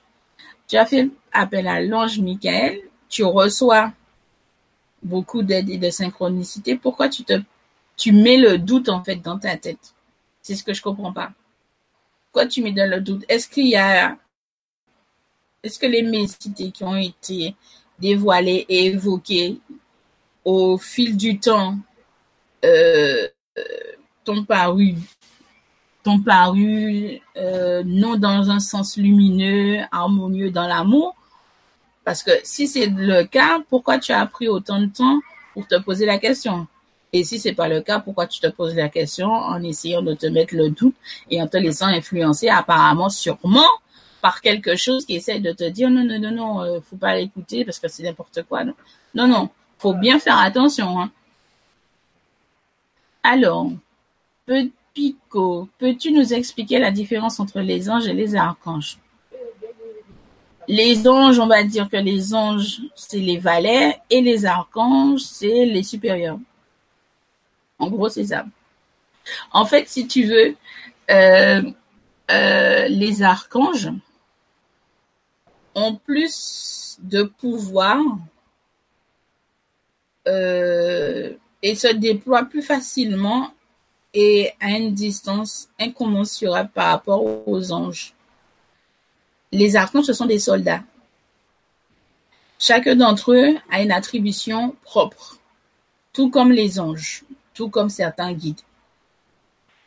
Donc, et en plus de ça, euh, à la différence de certains anges, les archanges ont des doubles ailes. Également, leur énergie est beaucoup plus puissante donc, lorsqu'on est en présence d'eux, en général, ils nous font l'amabilité, on va dire, de descendre leur énergie au même niveau que nous pour pas trop nous secouer, nous rendre malades parce que ça peut nous arriver qu'on soit malade par rapport à leur énergie qui est complètement différente, qui est quelque chose de très, on va dire, très pur. Voilà, c'est très très pur. Et euh, comme on n'a pas l'habitude de sentir une telle énergie, donc c'est un peu compliqué. Parfois, donc ils, comprennent ça, ils en prennent compte et euh, ils descendent en fait leur fréquence énergétique au même niveau que le nôtre en général pour nous adresser des messages.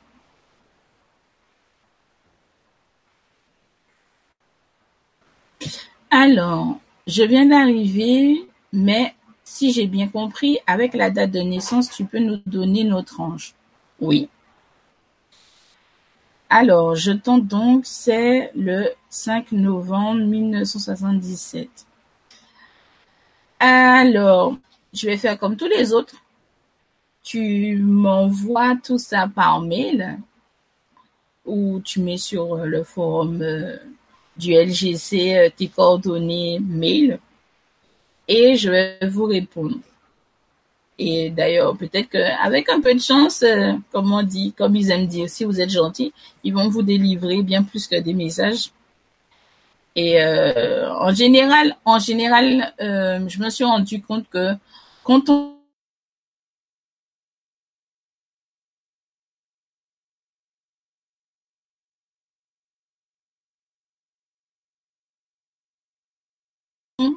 on, on, Donc tous ceux et celles, et je le répète, qui veulent avoir, non, qui veulent surtout connaître leur ange gardien, je parle bien de l'ange gardien après, je peux vous donner tout ce qui est ange spirituel et ange émotionnel.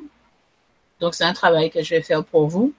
Donc n'hésitez pas à aller sur le forum du LGC, laissez-moi vos dates de naissance, euh, sous votre pseudonyme ou votre nom, votre prénom, peu importe, comme vous voulez, comme vous le sentez.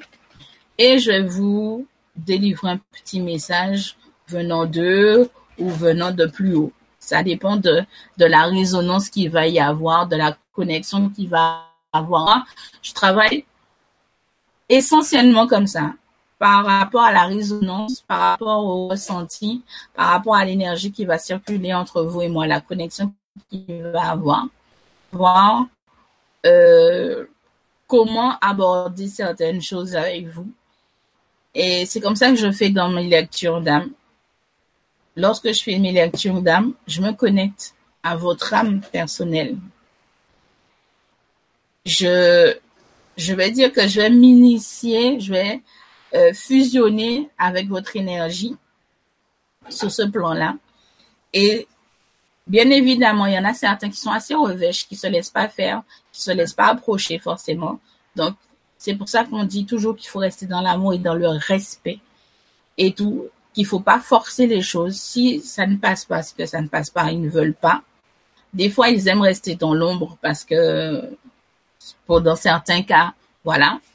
Mais euh, si vous voulez avoir ces renseignements, je vous invite à aller sur le forum du LGC et de me laisser vos dates de naissance et je vais vous donner euh, les différents anges et le petit message qui va avec. Voilà. Oui. Ben, Sandrine, ça sera pas la première fois parce que je suis déjà inondée de de mails et compagnie depuis que j'ai commencé les vibras. D'ailleurs, j'ai dédié une case, euh, un poste spécialement pour vous. Euh, parce que sinon, c'est vrai que quand je regarde mes mails, je me dis, oh là, c'est la première fois que j'ai autant de mails de toute ma vie et tout dans une journée. Mais euh, je pense que c'est, faut comprendre que je suis aussi dans un cheminement. Tout ce que je suis en train de vous dire sont des choses que j'ai apprises, que j'ai mis en pratique, qu'il continue à me à m'apprendre, à, à m'aider à avancer. Et aujourd'hui, il m'autorise à dire certaines choses, à parler, à me laisser m'exprimer, euh, chose qu'il ne voulait pas que je fasse, parce que c'était pas le bon moment. Aujourd'hui, c'est le bon le moment, c'est le bon moment pour moi, c'est un bon exercice pour moi, et je suis comme vous, je suis pas au-dessus de vous, je suis au même niveau que vous. J'apprends, je partage, je mets en pratique tout ce tout ce que j'ai appris, tout ce qu'ils m'apprennent. Euh, je remercie tous les jours euh, de me permettre d'être là, de respirer, de pouvoir manger, boire, rigoler, etc. Donc, voilà. Je suis pas un surhomme ni quoi que ce soit. Je suis exactement comme vous. Ah, je suis en quête. Voilà. Clumis. quelle est la différence entre le chemin de vie selon la numérologie et celui que tu calcules toi? Alors, moi, j'ai une technique de calcul différente de la numérologie. C'est quelque chose que mes anges, parce que là, ça vient de mes anges, euh, m'ont appris. Ça me donne, on va dire, une indication sur euh, votre état d'esprit au moment présent, au moment où vous m'avez donné l'information. Et bien souvent, j'aime bien demander parfois une couleur pour connaître en fait la dominance de la couleur qu'il y aura sur votre aura. Tout ça, je ne le dis jamais. Donc aujourd'hui, vous allez savoir, pour ceux qui me connaissent sur d'autres forums que le LGC, euh, quand je fais des consultations, je demande toujours un chiffre euh, en particulier. Je demande un chiffre, vous devez me donner un chiffre, vous devez me donner une couleur. Ça me permet en fait de savoir dans quel état d'esprit vous êtes, quelle tendance réside et prédomine dans votre aura, dans, dans, dans votre vie quotidienne.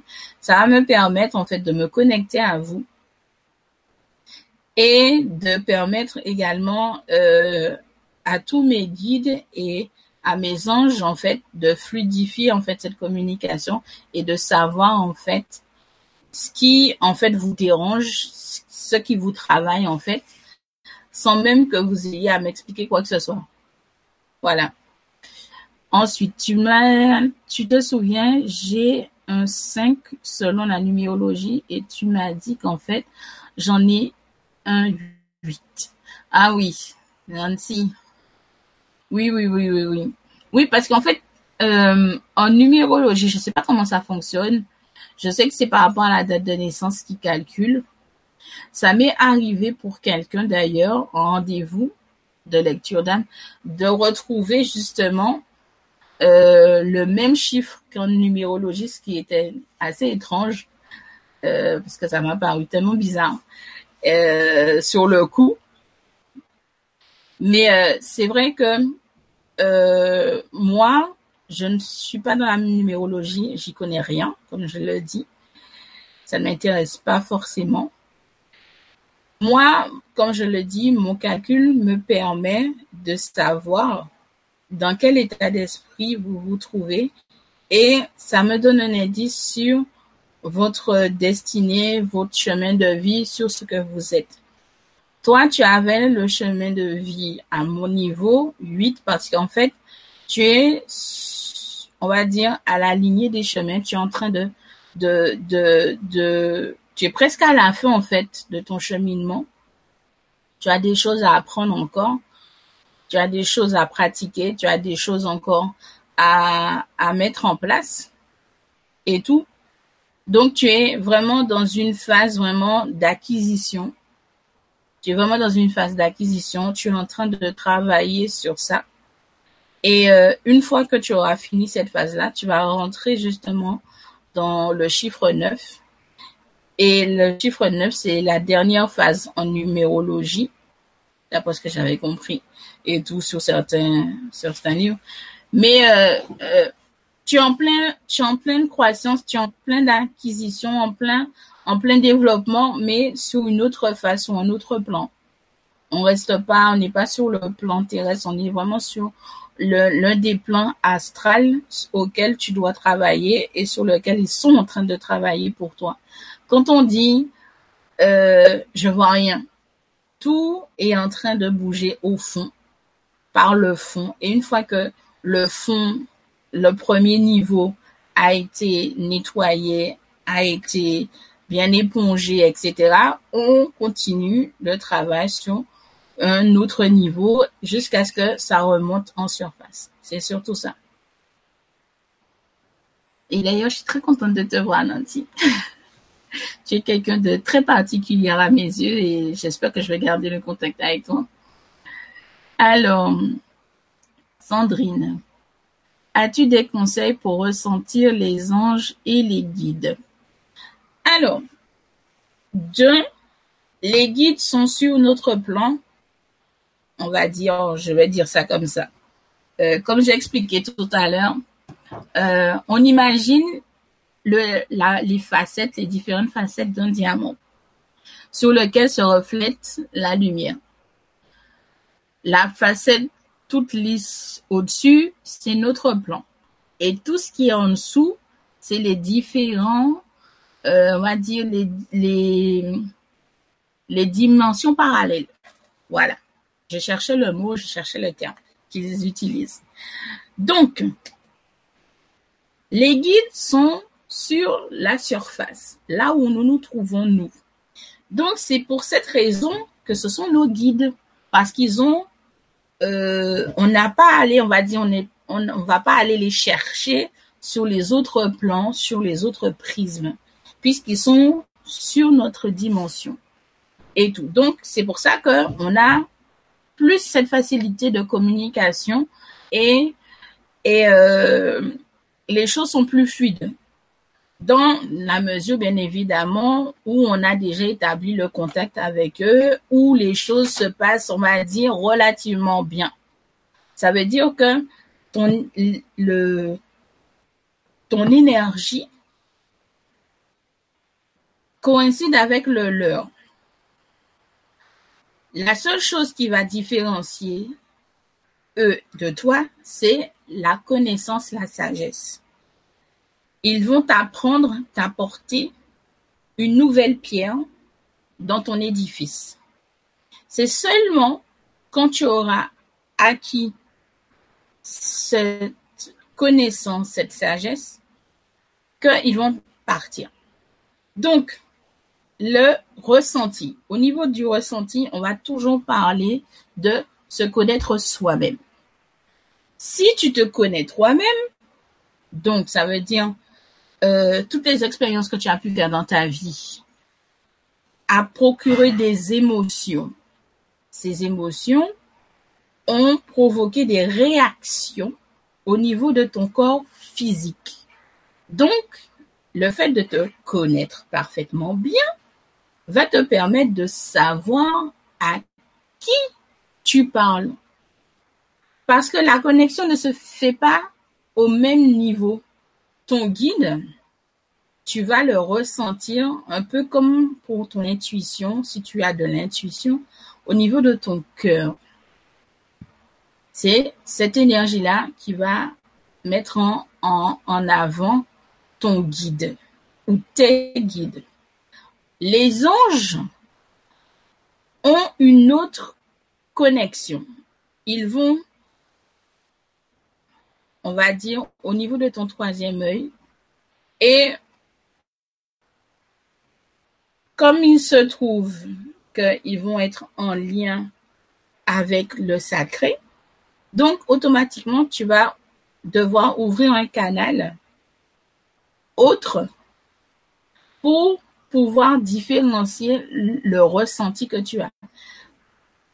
En fait, si tu veux, les, euh, lorsque tu aimes quelqu'un, mais tu aimes vraiment, quand je dis aimer, ça veut dire aimer vraiment profondément, chimiquement quelqu'un. Ça veut dire que tu l'as dans la peau, cette personne-là. C'est ce lien-là que tu vas avoir en premier avec tes guides. Donc, quand ton guide va commencer à te parler, tu vas avoir ce ressenti-là. Comme quelqu'un qui t'aime, mais d'un amour, pas charnel, mais vraiment, mais c'est le même, c'est le même ressenti, mais énergétiquement.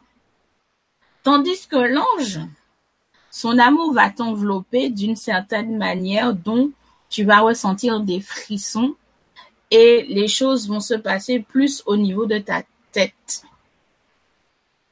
Parce que les anges sont sur un plan supérieur, qui sont en lien avec ton plan astral divin. Après, tout ce qui est archange, âme, etc., va passer par un autre canal. Voilà, décidément.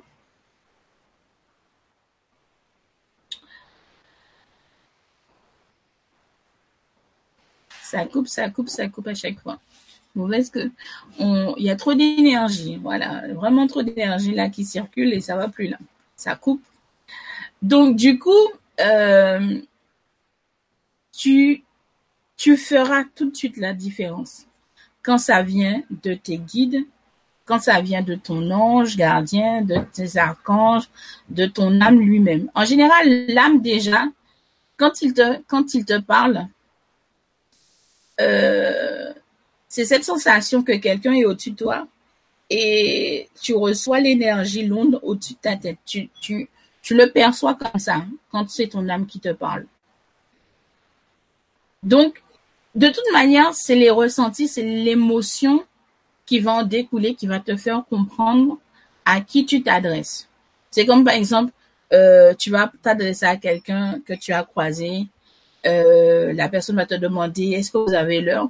Tu vas avoir une drôle de réaction et tout parce que tu vas ressentir l'énergie un peu étrange sur cette personne qui ne va pas avec la tienne. Bah, c'est pareil. Pour les guides et les anges, c'est une énergie complètement différente, c'est un ressenti complètement différent que tu vas avoir. Alors, Séverine.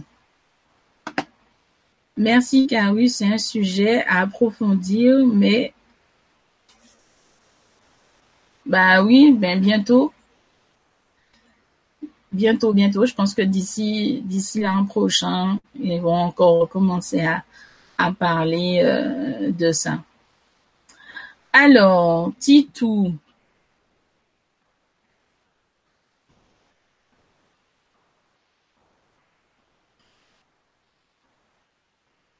De toute manière, comme je le dis souvent, c'est nous qui faisons tourner la Terre. Lorsqu'on diffuse nos énergies et qu'ils font qu'un, le rayonnement de notre énergie englobe la Terre et c'est elle qui permet de faire tourner la Terre, de faire vivre, les choses qui circulent on regarde un arbre, on a l'impression de voir qu'un simple arbre, mais si on regarde de plus près, vous verrez qu'il y a une circulation d'énergie qui sort de la racine, qui remonte dans le tronc, qui va sur les tiges, les feuilles, les bourgeons et compagnie. C'est tout cet ensemble d'énergie qui fait que la Terre tourne. Il n'y a rien d'extraordinaire c'est nous qui faisons tourner la Terre. Et c'est pour ça que je disais que euh, ils ont cette envie de nous faire croire que la Terre tourne toute seule et qu'on doit rester dans un moule qu'ils nous ont défini. Imaginez-vous que vous avez deux piles de même intensité et que vous voulez vous recharger. Qu'est-ce qui va se passer? L'une va absorber l'énergie de l'autre. Donc, ce qui fait que l'autre aura un surplus d'énergie, tandis que l'autre sera presque vidé. Donc, c'est vraiment nos vibrations, les ondes énergétiques, les fréquences, les radiations, parce qu'on génère de la radiation également, pour certains qui ne le savent pas, qui font que la Terre tourne. Et moi, je donne le plus bel exemple qui soit quelqu'un qui se dit ne pas avoir la main verte prenez des graines, deux pots, un qui va servir de témoin et l'autre que vous allez utiliser ou sur lequel vous allez lancer votre intention, toute votre énergie, tout votre amour pour qu'elle puisse pousser et vous donner, euh, je sais pas moi, de, bons fruits ou bien vous donner des aromates euh, pour votre cuisine et compagnie et laisser l'autre sans rien faire dessus. Et vous verrez la différence. Si vous avez de l'amour, de bonnes intentions, celui qui vous sert justement de témoin va faire en sorte que justement l'autre va pousser beaucoup plus vite et sera bien vert, alors que l'autre, bon, ben, elle pousse toute seule, mais elle va prendre énormément de temps. Voilà. Je pense que c'est un très bon exemple et un très bon exercice à faire quand il s'agit de, de justement de vibration, d'énergie, de savoir justement quel type d'énergie on, déploie. Alors, pourquoi deux ans, Séverine? Parce que, en fait, comme je l'ai expliqué euh, nous sommes des pionniers. Nous sommes des pionniers. Nous sommes en train de, semer les graines pour les générations futures. Celles qui n'auront pas à se cacher euh, par rapport à leurs facultés qui seront complètement développées, complètement innées. Euh, moi, je dis tous les jours, c'est dommage. Je serais pas là pour voir ça de mon vivant. Je pourrais le voir de l'autre côté, mais de mon vivant, voir ça concrètement, je pourrais pas, parce qu'on sera plus là. Mais de s'imaginer que euh, tout ce qu'on est en train de faire, tout le travail qu'on est en train de fournir, tout ce qu'on est en train de déployer comme énergie, comme vibration, va permettre à avoir un monde beaucoup plus serein, beaucoup plus merveilleux. Et énormément de choses vont changer d'ici deux ans. Donc, c'est des choses à, observer, à vérifier. Euh, il y a beaucoup d'effroi, de calamités, comme on dit, qui se, qui se passe depuis quelques années.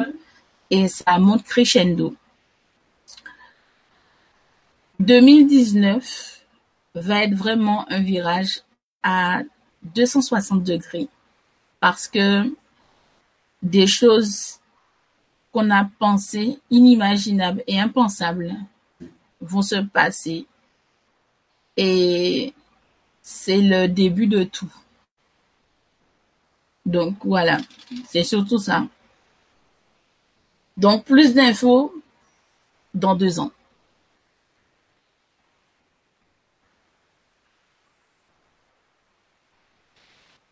Oui, mais je suis d'accord avec toi. Tu as raison. Euh, je crois que j'ai un livre là-dessus aussi qui date quand même de deux ou trois ans et que j'ai pas encore ouvert parce que je suis en train de continuer à développer mes capacités d'une autre manière. Là, j'arrive à un stade euh, où j'ai fini une phase de mon évolution et que je suis en train de passer à autre chose. Et là, mes guides et les anges sont en train de m'apprendre certaines choses euh, sur mes facultés euh, auxquelles j'avais pas forcément pensé à développer parce que je pensais pas être utile, je dirais, euh, dans l'immédiat ou voire pas du tout. Et eux, ils pensent le contraire. Donc, je suis encore à ce stade-là, ça. Mais c'est vrai que euh, je suis quand même l'actualité, on va dire, euh, dans notre monde dans notre monde, dans notre spiritualité, je suis quand même euh, l'actualité à ce niveau-là pour savoir ce qui se passe en fait. J'ai les, j'ai les antennes bien ouvertes à ce niveau-là. Alors, Marie-Claire, je suis née le 27 mai. Mon ange gardien est Mibel. Comment prononce-t-on son nom? Je l'ai lu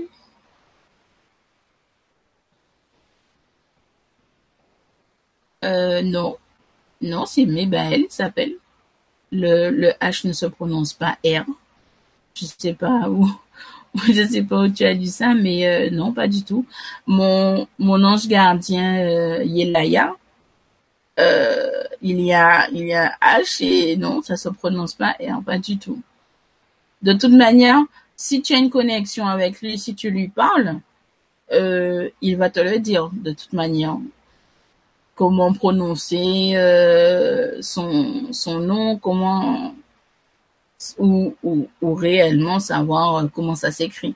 Je dirais plus que ça aurait été, tu m'aurais peut-être parlé par rapport à l'orthographe. J'aurais compris parce qu'effectivement, au niveau de l'orthographe, quand on regarde dans certains livres, ils, ils sont différents.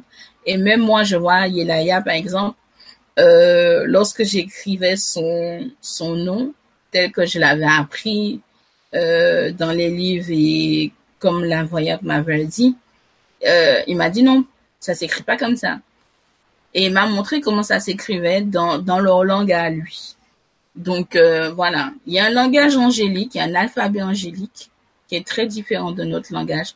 Je dirais qu'on l'a écrit dans les livres euh, simplicitement euh, pour nous permettre une bonne prononciation. Mais euh, non, le H ne se prononce pas. Et en tout cas, moi en tout cas, il est en train de me dire pas du tout. Donc, Donc, je sais pas pourquoi ils ont, ils ont écrit ça dans le livre en question.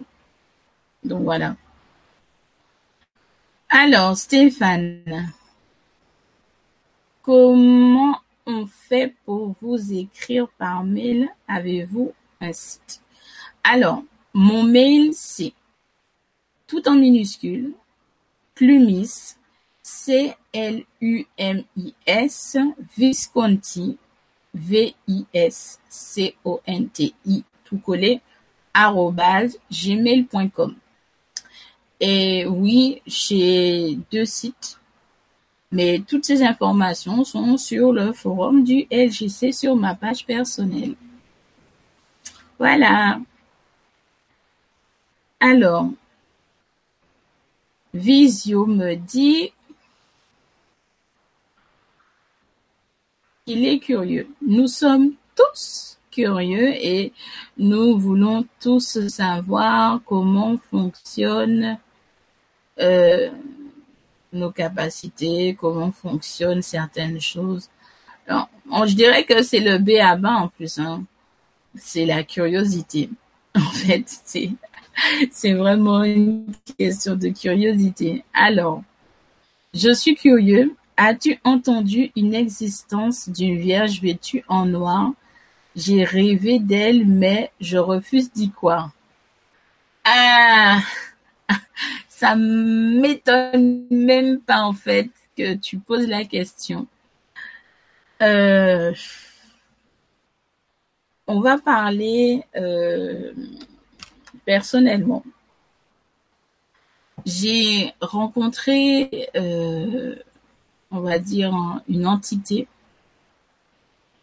qui avait un peu cette allure-là lorsque j'étais encore une pré-ado, on va dire. Et notre rencontre n'a pas été très chaleureuse.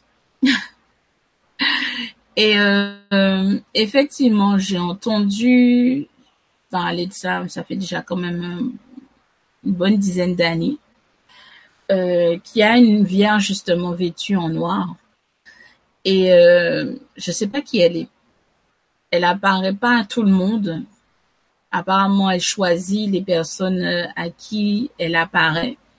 Mais euh, effectivement, j'ai pas eu euh, un très bon ressenti ni un bon contact avec elle lorsque je l'ai vue pour la première fois. Voilà. C'est surtout ça en fait. Parce que il faut comprendre que il y a des êtres de lumière, mais il y a aussi des êtres de l'ombre. Donc euh, ça a l'air idiot et farfa farfelu, tout ce que vous voulez, euh, inimaginable de se dire que le mal existe et que certaines personnes ne veulent pas entendre parler de mal parce que pour eux, euh, comme nous sommes dans la spiritualité, euh, ce mot-là ne devrait pas être mentionné. Euh, je vous dis en toute honnêteté, le mal existe, le bien existe. On a bien donné des thèmes et des termes pour définir certaines personnes, certaines choses sur Terre. Donc j'estime pourquoi ne pas mettre également des termes bien précis sur certaines choses. Le bien existe, le mal existe, lumière, ombre, ça existe. Il y a des anges de lumière et des anges de ténèbres. Il existe bien un livre de vie et un livre de mort. Donc, je ne vois pas quel est le problème quand on parle de bien et de mal ou de lumière et d'ombre. Mais c'est vrai que cette Vierge euh, vêtue en noir, euh, je crois qu'il faudrait pas s'en approcher. En termes, euh, en termes général, ne vous en approchez pas. Voilà. Alors, Martine, bonjour, je suis née un 11 février 54. Je ressens des choses, j'aimerais savoir comment continuer à bien évoluer. Alors, tes ressentis. ils font partie de quelle catégorie? Est-ce que ce sont des ressentis en pâte Est-ce que c'est des ressentis euh, dus à la télépathie, l'unité euh, Il faut en fait définir euh, ce que tu ressens. Les ressentis que tu as, il faut les définir pour savoir sur quoi travailler. Si je me concentre sur toi, euh, on va dire que tu arrives dans la catégorie entre le l'empathe et la personne qui, lorsqu'elle rentre dans un endroit particulièrement chargé énergétiquement, va euh, va avoir tout de suite des ressentis, va avoir des frissons, va avoir des drôles de sensations. Tu es dans cette catégorie-là. Donc, tout ce que je peux te conseiller, c'est de demander à ce que ce canal soit beaucoup plus ouvert à tes guides et que tu demandes bien évidemment l'aide, le soutien euh, inconditionnel justement des anges et des archanges afin qu'ils puissent te protéger et te donner cette impulsion nécessaire à ce que tu t'ouvres plus à ces ressentis et que justement tu te laisses envahir par cette émotion d'amour pour pouvoir euh, justement développer tout ça et aller plus loin. Ensuite, euh, comprendre, regarder le film Nos Zola, Notre demeure, écrit par un médium. Je connais pas du tout, mais euh, je pense que je vais sûrement aller regarder ça ce soir. ce soir, je te remercie Frédéric euh, euh, pour, on va dire, pour cette référence. Et d'ailleurs, je vais noter pour ne pas perdre cette référence. ça peut être très intéressant à regarder, justement. Je suis euh, très ouverte et très intéressée toujours par euh, apprendre certaines choses et, connaître un peu euh, ce qui se passe et ce qui a été fait, ce qui a été dit, bien évidemment.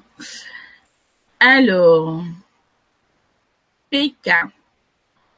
Alors, c'est clair que comme vous avez dû le constater, il y a énormément de coupures, plus que d'habitude, parce que là, les énergies des anges et des archanges ont des fluctuations. Donc c'est un peu... J'ai même déjà... Je commence même à avoir un mal de crâne carabiné. Et euh, donc, euh, je m'en excuse déjà par avance. Et si jamais vous entendez un drôle de son aigu, euh, Veuillez les excuser, c'est sûrement eux qui sont en train de discuter, donc vous savez sûrement en train de capter ce que, euh, quelques parasitages de leur part.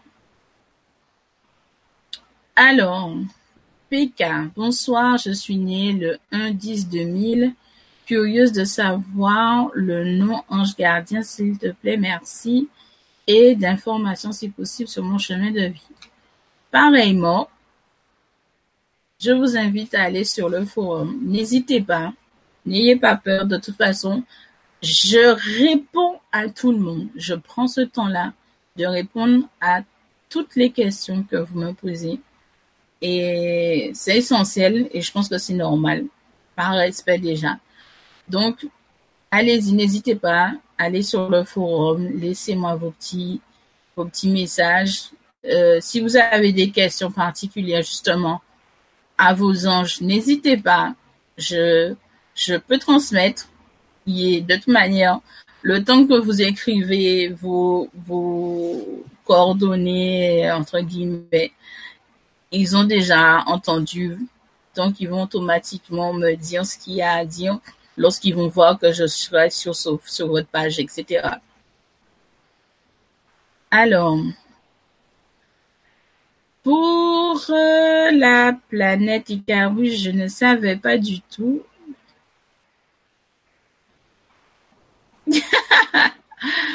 Euh, c'est vrai qu'on connaît pas tout. je ne connais pas tout.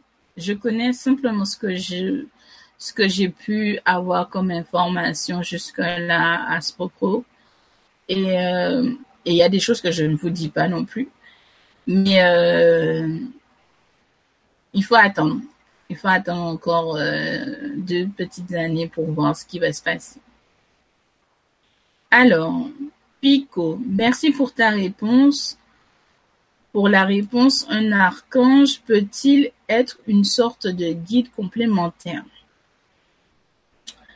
L'archange est un guide, mais un guide sur un autre plan.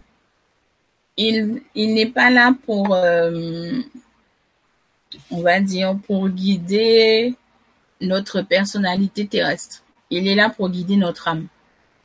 Parce que ça peut arriver que notre âme est en perdition les anges et les archanges sont là justement pour nous permettre de ne pas partir vers des sentiers, on va dire, hors normes. Et lorsque je dis hors normes, je parle bien de toutes ces personnes qui croient qu'elles sont au-dessus des lois physiques et spirituelles et qui s'amusent à aller réveiller les esprits et aller les titiller et qui au final se retrouvent à avoir plein de claques et plein de petits bobos qui sont difficiles à guérir. Donc nos anges et nos archanges sont là pour empêcher justement nos âmes à être en perdition. Donc oui, ce sont des guides, mais des guides amiques, pas des guides spirituels, euh, personnels, physiques, seulement côté âme. Voilà. Comment on fait pour laisser un message sur le forum du LGC Bah, euh, je sais pas si vous êtes inscrit, mais on va sur, euh, vous tapez LGC ou le grand changement, vous allez voir, il y a un endroit où c'est écrit forum euh, équipe ou bien il vous donnera directement la page du forum. Vous allez sûrement vous inscrire si vous n'êtes pas inscrit. Et euh, on a toute l'équipe en fait a une page dédiée au niveau des animateurs et intervenants et vous y laissez vos messages euh, hors, hors vibrant ou en bas des vibrants en question. Alors, Séverine, tu disais tout à l'heure que notre ange gardien n'est pas constamment avec nous.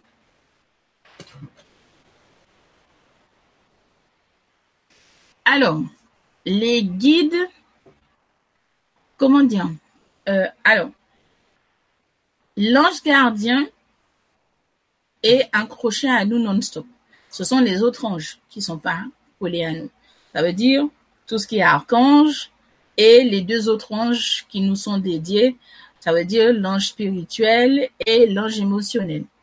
Les guides, ils sont tout le temps à côté de nous parce qu'ils sont propres à nous.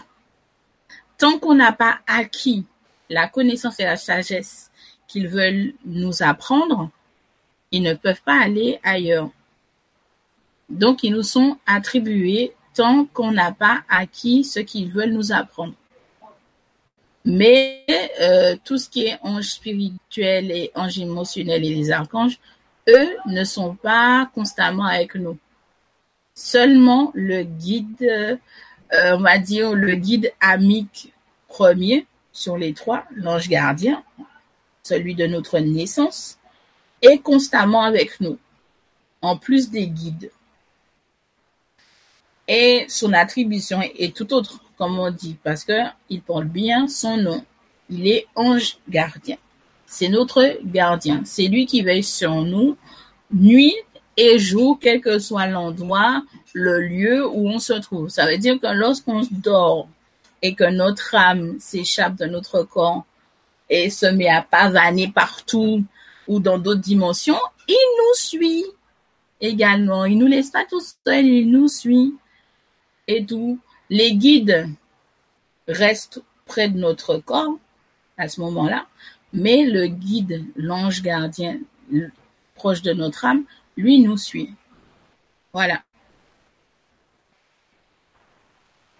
Alors, Frédéric qui dit que son ange gardien est Aniel.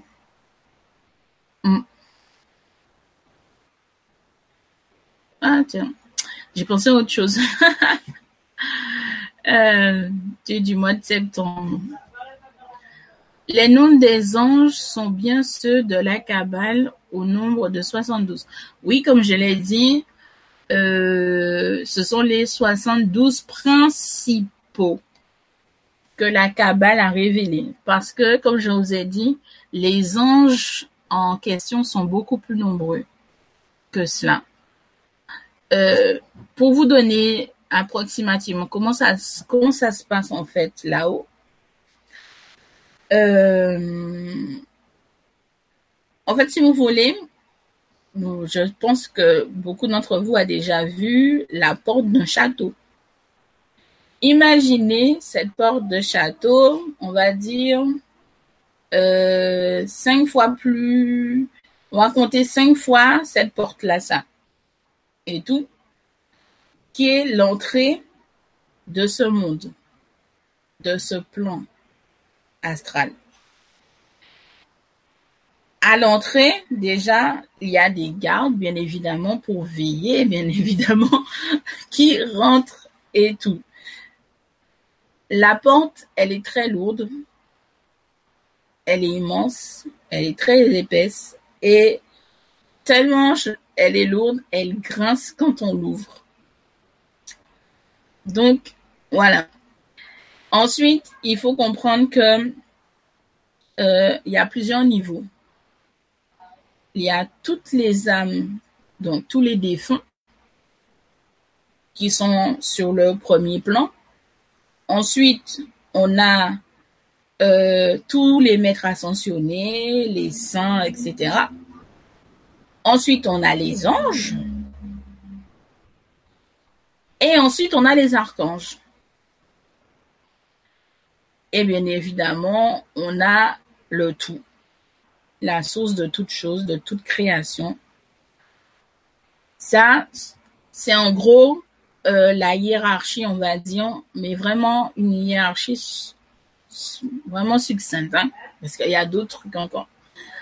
Et effectivement, au niveau de la Kabbale, ils ont dévoilé que les 72 principaux, mais dans ces, ces 72 principaux-là, c'est eux qu'on trouve, on va dire, au premier plan, au premier rang, au niveau des anges. Après, il y a tous les autres derrière.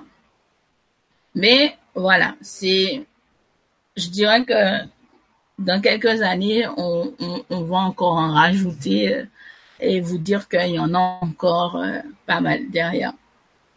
Voilà. Qu'est-ce qu'il faut pour avoir la foi? C'est une, euh, question vraiment à 100 millions d'euros, ça.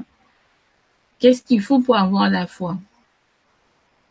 Il faut croire en quelque chose. Tu dois sûrement croire en quelque chose. Tu peux pas me dire que tu ne crois en rien. On peut pas, on peut pas, dire à quelqu'un fais telle et telle chose et tu auras la foi. C'est faux. C'est, quelque chose qui vient de toi, qui vient, et encore on y revient, c'est quelque chose qui vient de ton cœur. Tu, tu as forcément une croyance tu crois forcément en quelque chose.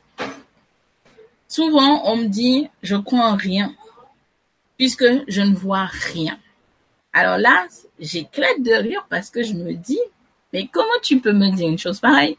Tu respires et est-ce que tu vois l'air que tu respires? Tu sais que tu respires, mais tu vois pas l'air. Alors comment tu peux me dire que tu ne peux pas avoir la foi, que tu es athée, etc., que tu crois pas en tous ces trucs-là, ça? puisque tu ne vois rien avec tes propres yeux. Et pourtant, tu respires. Tu respires, tu sais que tu respires, mais tu vois pas l'air. Comment tu peux savoir que tu respires?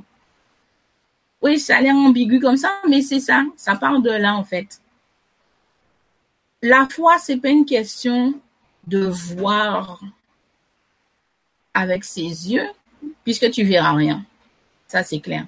La foi, vient de cette émotion. La foi vient du cœur. On croit tous en quelque chose. Moi, j'ai une petite fille qui n'arrêtait pas de dire à ses parents, j'ai trois amis. J'ai un ange, j'ai un démon, et euh, je crois que c'est une histoire de poupée euh, et tout. Mais c'est pas ça le problème. Le problème est que la petite fille dit tout le temps à ses parents que c'est l'ange et l'autre, qui est un peu une histoire de poupée, comme je vous ai dit, qui est méchant et pas le, pas le démon. Pas le. Alors, j'ai trouvé ça tellement étrange. Je me suis dit, mais c'est bizarre. Pourquoi, pourquoi elle réagit comme ça en disant que c'est eux qui lui font du mal et qu'elle préfère le protéger lui parce que les autres lui font du mal? On va toujours imaginer et toujours dire que les enfants ont de l'imagination. Sachez bien que les enfants ont cette chance d'avoir cette innocence et de voir les choses telles qu'elles sont réellement devant leurs yeux. En grandissant, pour la plupart d'entre nous, on perd cette innocence-là, on perd cette part d'enfant qu'on doit justement garder pour justement avoir cette chance de parler avec nos guides, de parler avec nos anges. C'est pour ça que quand on grandit et qu'on perd pour la plupart d'entre nous cette âme d'enfant, on essaie de se rallier, de se raccorder à quelque chose qui s'y ressemble. Et c'est là qu'on se rend compte que la foi et qui, en réalité, c'est pas une question de foi, c'est une question de confiance.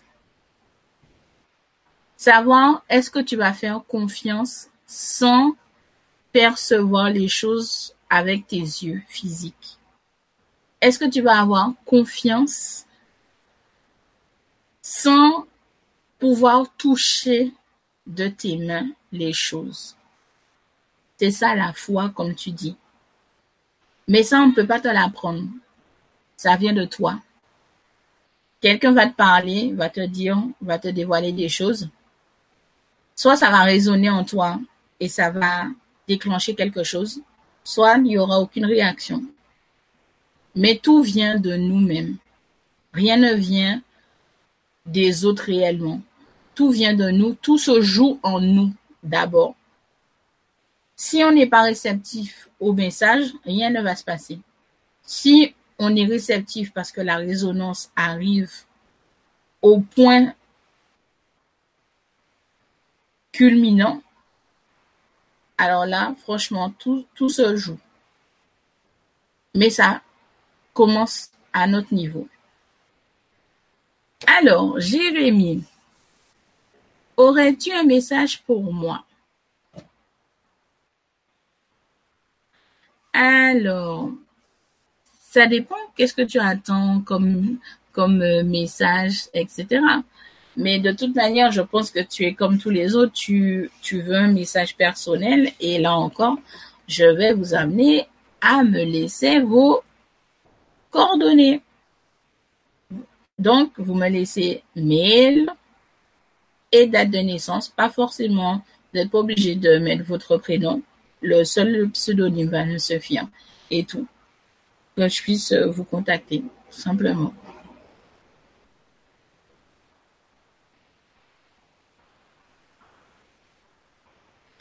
Alors, bonjour, bonjour Jenny. Comment faire pour ressentir qu'il y a des êtres de la nature, s'il vous plaît? Alors, les êtres de la nature, c'est encore euh, autre chose. Les êtres de la nature, c'est vraiment, ils sont là vraiment pour la nature. C'est leur travail, c'est les petits ouvriers, c'est eux qui soignent les bobos, c'est eux qui nettoient, c'est eux qui envoient les énergies, en plus des nôtres qu'on envoie comme ondes et tout. Euh, il suffit d'aller se promener, justement, dans les bois, et de préférence dans les bois. pas dans un parc. Parce que dans le parc, euh, il y a du béton, il y a du bruit. Et je pense que si on vous voit en train d'enlacer un arbre comme euh, euh, Francis Laïe a fait, Lanan a fait, vous allez vous retrouver en salle de dégrisement chez les policiers. donc, je pense que la première chose à faire, c'est d'aller se promener dans la nature, une nature bien pure. Allez vous balader. Déjà, ça va vous faire du bien, puisque l'air y est moins pollué, voire pas du tout pollué. Ça va vous faire du bien. Et vous laissez tout simplement envahir et émerveiller par tout ce qui vous entoure. Vous allez voir, au bout d'un certain moment, vous allez fixer un coin et vous allez commencer à les percevoir, voire même à les entendre. Parce que eux, par rapport à nos guides et les anges gardiens et compagnie, je dirais que c'est plus facile de les voir et de les entendre. Dans le sens où eux, c'est vraiment des petits êtres, euh, on va dire, disons, ils sont, ils sont cachotiers, c'est vrai, mais ils n'ont pas forcément peur de l'être humain proprement dit. S'ils se sentent suffisamment en confiance et tout, ils vont se montrer. Donc vous allez les voir, vous allez pouvoir les voir, vous allez euh, pas forcément les toucher, pas forcément les toucher, mais vous allez pouvoir les voir. Et euh, c'est une expérience à vivre et à faire. Voilà. Alors, Eugénie, Bonjour, ma question est comment faire pour, pour sentir qu'il y a les êtres de la nature spirituelle juste à côté de moi? Alors, euh, ça arrive chez certaines personnes, dans certaines de mes consultations, que je, que je vois, qu'ils sont accompagnés de farfadets ou bien de fées. Euh, il y en a un qui m'a fait bien rire parce que j'ai vu qu'il y avait un troll. Alors, les trolls, les trolls n'ont, on va dire, n'ont rien à voir avec ce qu'on montre à la télé et tout. Et euh, les faits encore, on va dire, plus ou moins, on va dire. Et au niveau des farfadets, pardon, j'ai, je commence à fatiguer. Euh, les farfadets, euh, on va dire qu'ils ressemblent presque à ce qu'on montre à la télé. Donc des fois, je me pose la question, je me dis, tiens, les gens qui ont, qui ont fait ce film, qui ont fait cet animé, a un contact particulier, a déjà vu ou bien rencontré quelqu'un qui lui a raconté, qui lui a décrit en détail euh, ces petits êtres. Mais les êtres de la nature sont pas des êtres spirituels déjà. Ce sont des êtres féeriques, magiques. Comprenez bien que tous ces êtres de la nature existent bien avant tout cela. Ils ont toujours été présents, ils ont été les premiers habitants donc, euh, eux, ils ont vraiment cette magie en eux. Euh, on va dire une magie pure et vraiment euh, limpide. C'est pas des êtres spirituels, ce sont vraiment des êtres à part. C'est un, là encore, on est dans un autre monde, on, on est dans un dans une autre sphère en fait de la vie sur Terre et ailleurs.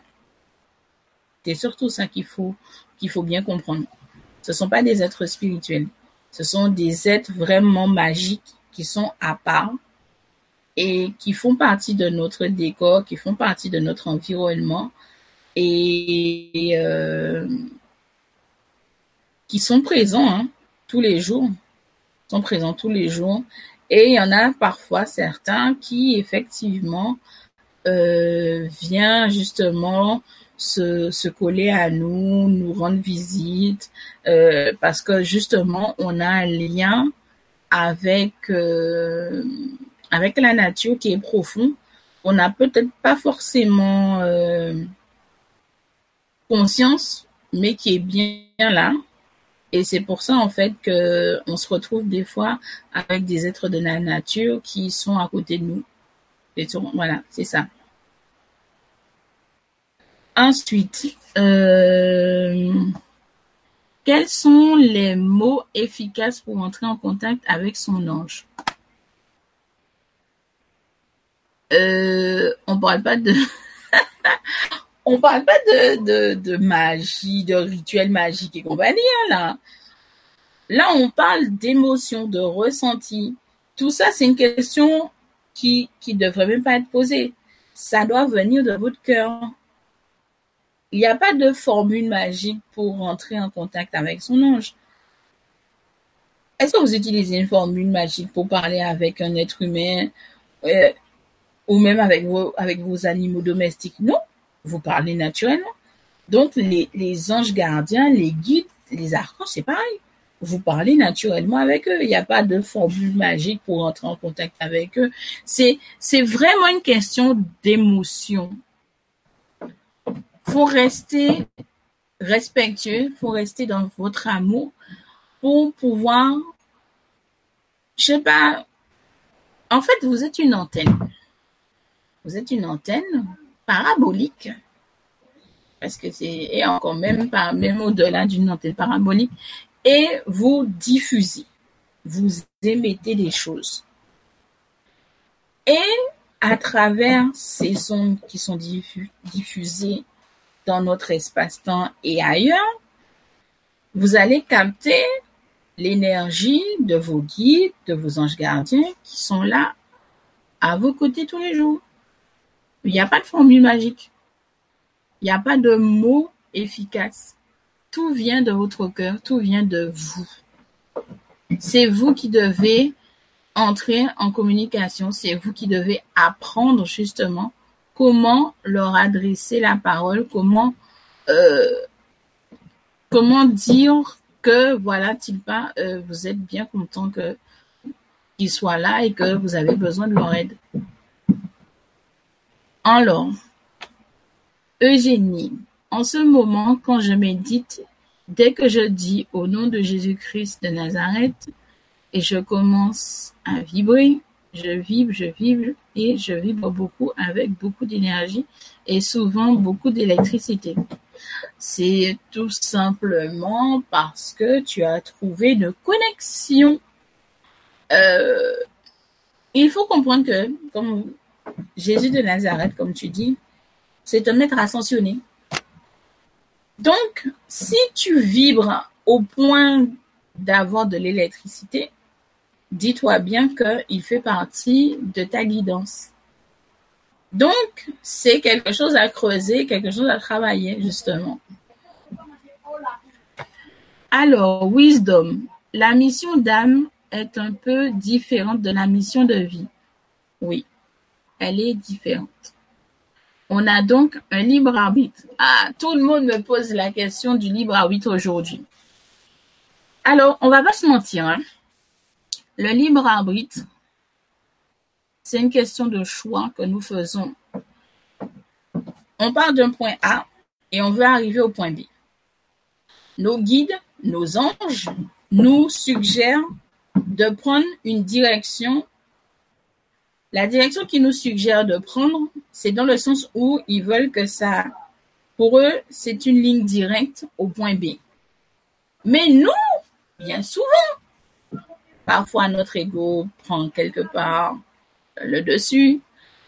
On veut prendre une autre direction pour arriver au point B en question. Donc, on a envie de contourner, on va dire, et de faire un chemin un peu plus long au lieu de prendre le chemin court.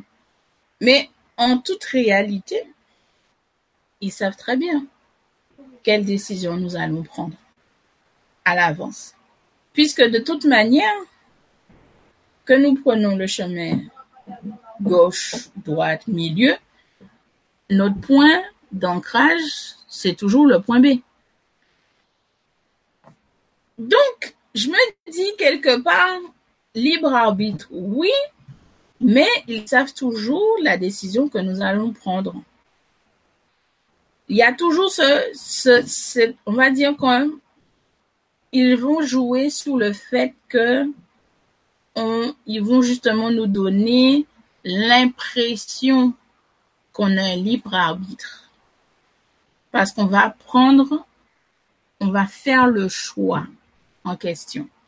Ce qui fait effectivement que quand on prend une décision par nous-mêmes, c'est du libre arbitre. Mais en réalité, la décision qu'on va prendre, qu'on est en train de prendre, était déjà inscrite. Donc, c'est vraiment une question vraiment subtile, cette histoire de libre arbitre en réalité. Mais c'est vrai que la mission de vie euh, que nous avons concerne l'humanité euh, à notre niveau. Ça veut dire que si vous avez décidé, alors non, pas vous, on va dire moi. Moi, je sais que j'ai décidé de me réincarner dans une famille chaotique. Dans le sens où euh, cette famille a, tellement de casseroles karmiques euh, que je ne pouvais pas les laisser continuer à avancer comme ça, surtout que ça a une incidence sur les générations qui viennent après. Donc, j'ai décidé de, de venir sur Terre pour justement nettoyer, on va dire, le l'âme de cette famille. Ce qui fait que euh, c'est ma mission de vie. C'est la tâche à laquelle j'ai décidé de m'atteler. Mon âme, elle, elle a une autre mission. Elle a la mission de diffuser des messages venant d'en haut. Et ces messages-là, c'est quoi? C'est des messages d'amour, des messages de partage. Ce que on va nommer justement les missions communes. Puisque c'est cette énergie qui va propulser tous les autres en communion en formant qu'un. Nos missions de vie vont concerner surtout euh, la personnalité. Ce qu'on doit faire dans, on va dire, dans, dans les sillures de la personne qu'on est actuellement. Et l'âme, elle, c'est tout le reste. Voilà, c'est ça. Mais c'est vrai que c'est très subtil cette histoire de, libre arbitre lorsqu'on s'en rend compte qu'au final, euh, tout est écrit quelles que soient les décisions qu'on prend, ils sont déjà au courant. Donc, donc voilà, c'est vraiment quelque chose d'assez subtil. Voilà. Comment faire pour augmenter le taux vibratoire dans la voie spirituelle? Euh, Je suis d'accord avec Wisdom. La méditation, c'est un, c'est l'un des meilleurs euh, moyens euh, pour ça. Après, tu as peut-être une âme artistique, comme on dit, qui peut être aussi euh, très intéressante pour toi. Moi, par exemple, j'aime tout ce qui est chant. Donc, c'est quelque chose que je pratique. Je chantonne énormément et ça me permet de monter mon taux vibratoire. Euh, et ça me permet également de purifier et de me retirer ce qui est de négatif. Voilà.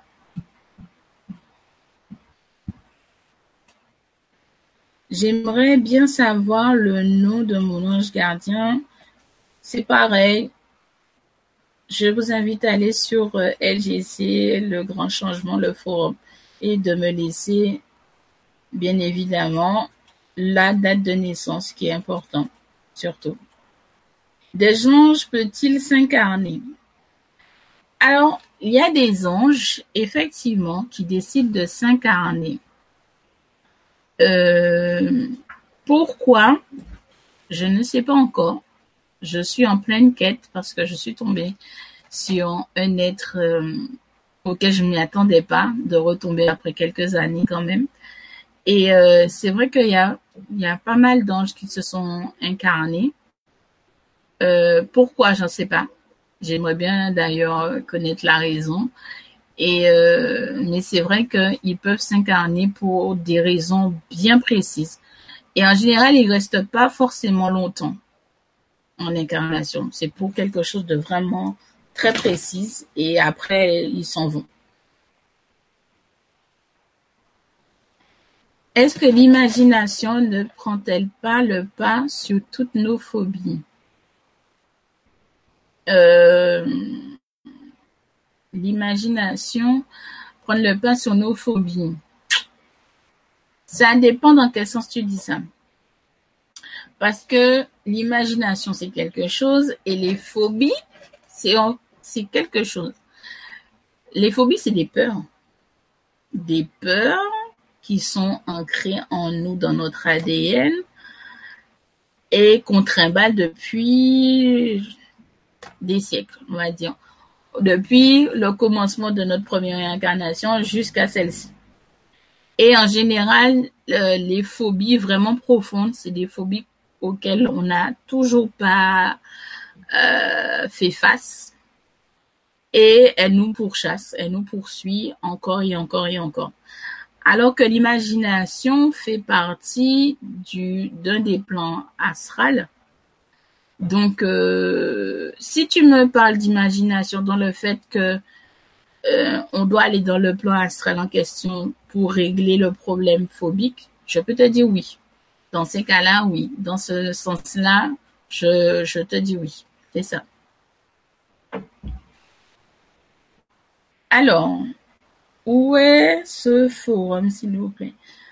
Euh, Vous semblez ne pas connaître le, forum euh, du LGC. Il faudrait que je pense euh, dorénavant à mettre euh, les liens du forum. Normalement, si vous tapez LGC ou le grand changement, vous allez tomber sur une page et normalement dans l'entête, vous allez voir qu'il y a écrit forum.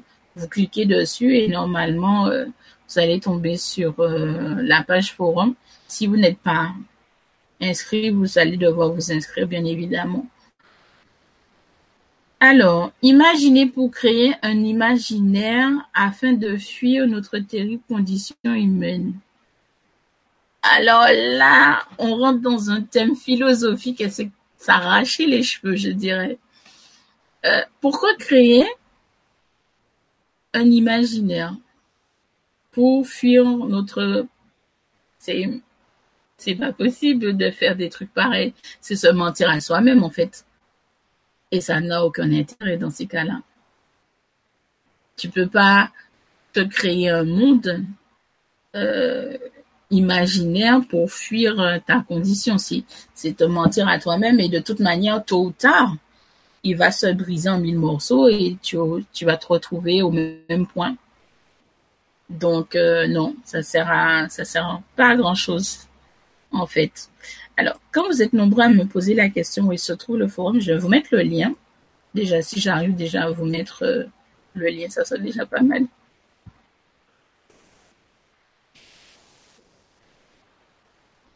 Et euh, sinon, c'est vrai que non, je vois pas l'intérêt.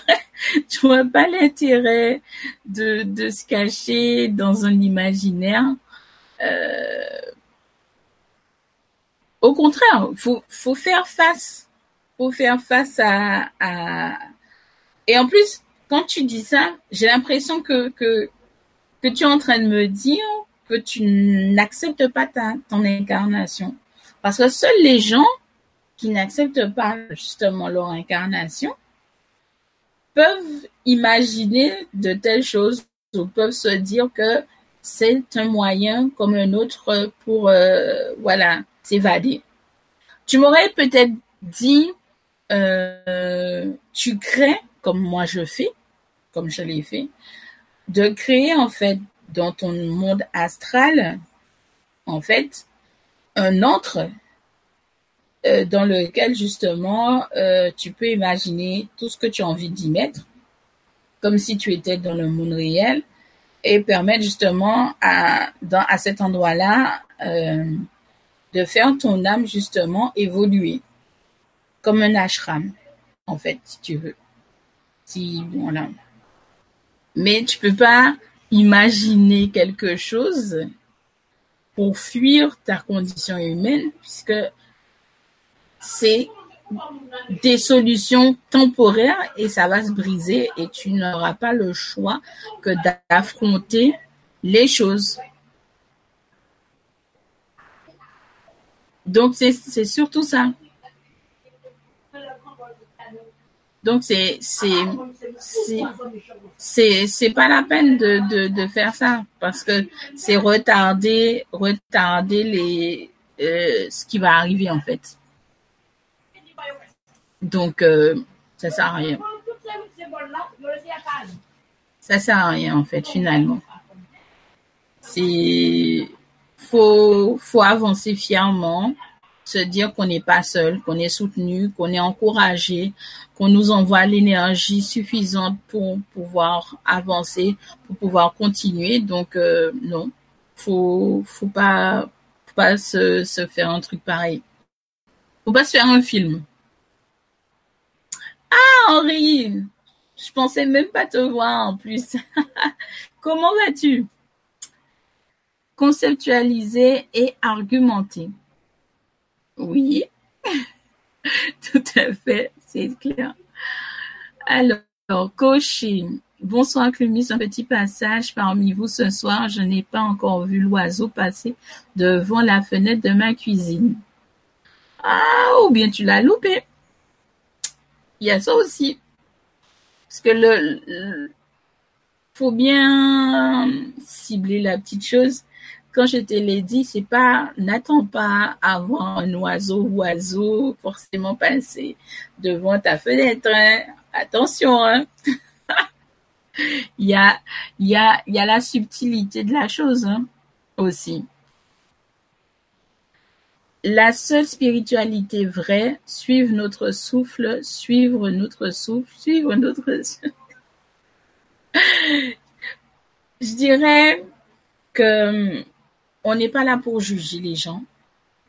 Pour nous qui sommes déjà en train d'avancer, nous sommes déjà en plein dans la machine, c'est normal qu'on se, qu'on trouve facile et normal d'avancer aussi facilement.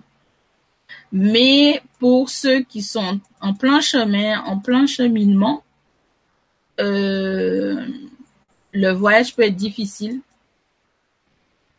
et compliqué. Donc, euh, effectivement, euh, de la compassion, on va parler de compassion, de patience pour, pour ça. Alors, je vous mets le lien dans le chat, comme ça vous allez l'avoir et tout.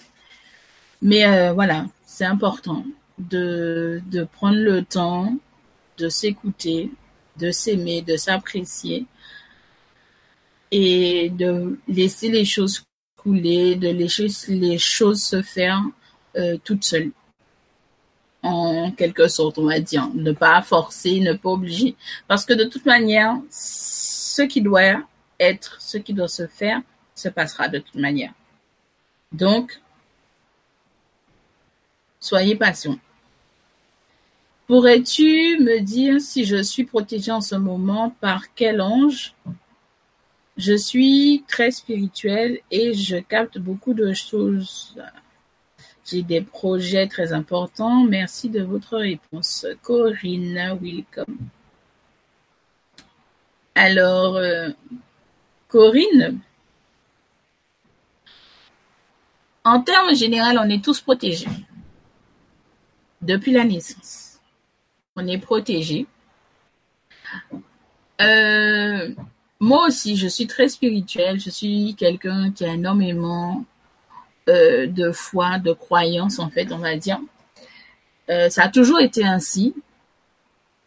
Et c'est pour ça que je dis souvent que je suis, je me considère comme une païenne parce que j'ai vu des choses et entendu des choses inimaginables que je ne peux même pas décrire avec des mots. Et euh, tout ce que je peux dire et que je conseille, ne gardez pas l'esprit fermé. Au contraire, ouvrez votre esprit à ce qui vous entoure, ouvrez votre esprit à vous-même. Quand votre âme vous parle, vous allez trouver ça tellement étrange, et je, pèse le mot sur étrange, parce que vous allez vous dire, mais qui est-ce qui vous parle dans votre tête? C'est ça le truc. Qui est-ce qui vous parle dans votre tête? Mais vous êtes en, vous allez commencer à justement là, vous allez parler d'imagination. Vous allez vous dire, mais euh, soit vous perdez la tête, soit vraiment euh, vous avez pris un bon coup et ça va plus là. Vous allez vous poser des milliers de questions. Laissez les choses se faire. Nos anges nous protègent. Les archanges sont là pour nous protéger.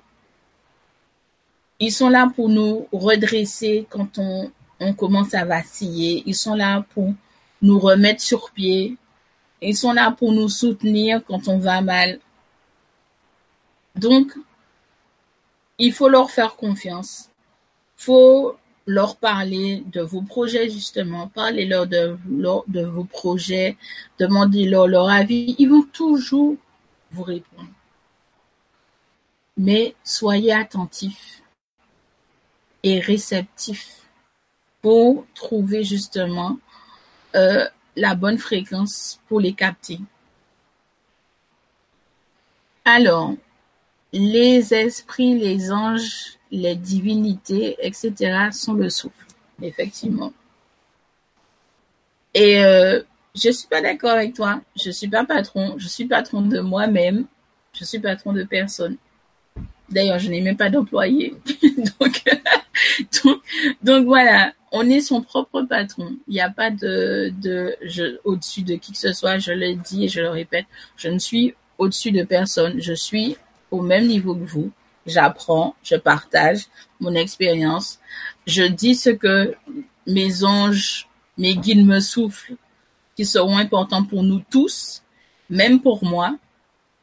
Et euh, je pense que c'est important de ne pas mettre justement notre ego en avant en disant ah oui mais j'ai des connaissances j'ai conscience j'ai une conscience bien élevée euh, en toute honnêteté on s'en fout de d'où tu te trouves à quel niveau tu te non c'est pas ça ton but ton but c'est d'apprendre tes guides tes anges sont là à t'apprendre à te donner des messages que tu dois transmettre transmettre les messages qu'on te dit de transmettre c'est tout ce qu'on te demande ne te prends pas la, la grosse tête parce que voilà, toi tu captes et les autres ne captent pas, arrête. Tout le monde peut capter à condition qu'ils ouvrent leur esprit, à condition qu'ils ouvrent leur cœur. Point. Mais ne crois pas que tu es unique, ne crois pas que tu es exceptionnel. Parce que c'est ridicule. Et d'ailleurs, si tu rentres dans cette arrogance, si tu rentres dans ce, dans, dans cet enclin-là, on te coupe les vivres, comme on dit. Donc voilà. Faut bien rester à sa place. Compte tes respirations et avance dans le divin. Ne compte pas sur un être de protection comme des guides. Hum, Qu'est-ce que tu sous-entends? Ou bien c'est moi qui ai mal compris ce que tu as écrit? Mais euh, c'est c'est pas du tout ça c'est là tu rentres déjà dans dans l'amusement, on va dire le non-respect des des croyances, on va dire de de de nous autres. Et euh, c'est pas bien. C'est pas bien du tout. Parce que le on n'est rien. Et je vous le dis, nous sommes absolument rien sur terre. On n'est que de passage. Donc, les, les gens qui courent, qui font la course euh, au bien matériel, je me dis s'ils savaient que ça servait à rien, que ils peuvent avoir des montagnes de millions, ils peuvent avoir déjà on a des exemples. Ils sont riches à ne pas savoir quoi faire de leur argent et c'est eux qui détruisent leur vie en fumant, en se droguant, en s'alcoolisant et en faisant je ne sais trop quoi, euh, en poussant toujours les limites de leur corps terrestre. Et je trouve ça tellement dommage parce qu'on voit bien qu'ils sont malheureux, parce qu'on voit bien qu'il leur manque quelque chose. Et c'est bien souvent, mon frère me dit, c'est normal, ils ont vendu leur âme. Et au fur et à mesure, on se rend compte qu'effectivement, ils ont voulu avoir la notoriété en pensant que c'était le primordial et, l'essentiel en tant qu'être humain, mais c'est pas ça notre but. Notre but est de partager, de faire l'amour circuler au maximum, d'avoir cette confiance en, nous et d'avoir cette confiance en les autres. Moi, je vous dis, je suis quelqu'un de très méfiante dans le sens où j'ai vu les êtres humains jouer à des rôles et je me demande mais mais qu'est-ce qu'ils font? Pourquoi jouer un rôle qui ne, qui, ne te va même pas? Puisque au final, on sait qui tu es en réalité. Tu te dévoiles toi-même au fur et à mesure. Les gens pensent que en cachant des choses, ils vont vivre plus longtemps, mieux. Non, arrêtez. Il n'y a rien de caché sur Terre. Tout un jour explose en pleine figure. Autant vivre normalement, vivre pour soi, se connaître, se faire confiance, et ensuite trouver cette paix intérieure dont on a besoin, puisqu'on va apprendre à avoir cette soif de découvrir, cette soif d'apprendre et de partager avec les autres.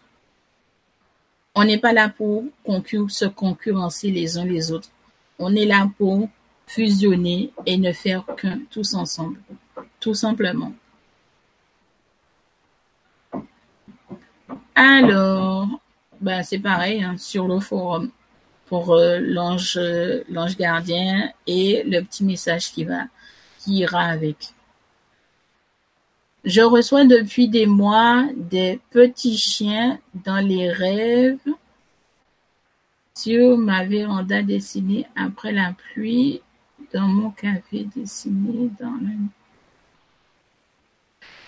Alors, euh, les chiens sont des animaux domestiques, ont une signification, une symbolique très particulière, un peu comme les chats. Euh, les chiens sont, on va dire, sont des signes, en fait, de présence euh, d'amis fidèles. Au nombre de chiens, on peut savoir combien d'amis fidèles on a dans la vie. Voilà.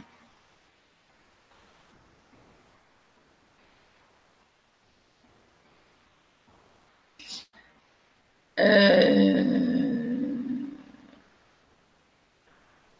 Faut pas, faut pas prêter attention à tout ce qui se dit, tout ce qui s'écrit dans le chat.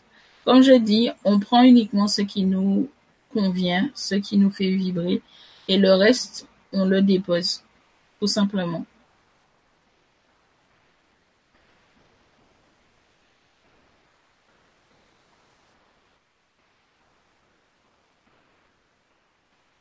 Alors, as-tu une explication sur les pertes de mémoire? J'en ai beaucoup en ce moment. Alors, ça dépend quel type de perte de mémoire. Est-ce que ce sont des types de perte de mémoire physiologique, ça veut dire euh, dû à un choc émotionnel, dû à un problème euh, médical? Et une fois que ce côté-là, on va dire, a été écarté, on peut s'imaginer que les pertes de mémoire, en l'occurrence, sont des choses qui sont dues, on va dire, à, des choses que tu as vues et que ton cerveau, on va dire le cerveau humain, a récolté comme information et qu'il a bugué. Il a, on va dire, il a disjoncté quand il a essayé d'analyser le, fait en question. Donc, comme il a bugué, il a effacé une partie euh, de la, on va dire, ce code-là où se trouvait justement enregistré ce qu'il a pu voir. Donc, encore, le petit carnet, le petit journal, noter le jour, ce qui s'est passé en fait dans la journée ou dans le moment qui a fait que tu as perdu la mémoire. L'émotion que tu as perçue à ce moment-là serait très utile en fait à savoir. Alors, ton ange te protège à droite, mais je suis sur ton épaule gauche et je te chasse à mon cœur. Nous sommes d'accord avec toi. C'est très drôle. Moi, je trouve ça très drôle. Euh, je n'ai pas peur du diable. Quelqu'un comme moi, du haut de mes futurs 33 ans, au mois d'octobre, le 30 octobre plus précisément, j'ai vu énormément de choses dans ma vie que nul n'être, même ma mère à qui je raconte des fois, ne peut imaginer.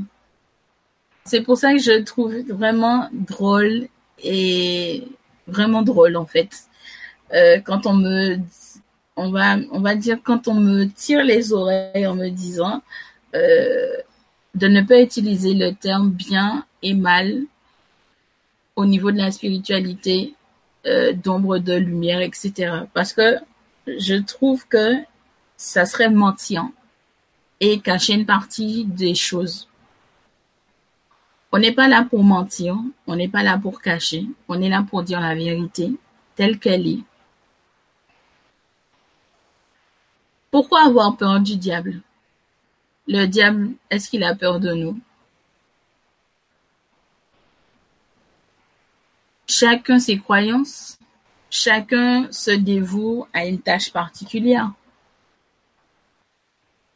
Tu n'es pas le premier et tu ne seras pas le dernier que je vais rencontrer sur mon chemin. J'en ai combattu des choses dans ma vie et je continue à me battre, pas seulement pour mon bien, mais pour le bien de tous. Parce que quand on en laisse un se trimballer, se promener, euh, il fait pas des dégâts que chez nous, il fait des dégâts chez d'autres personnes.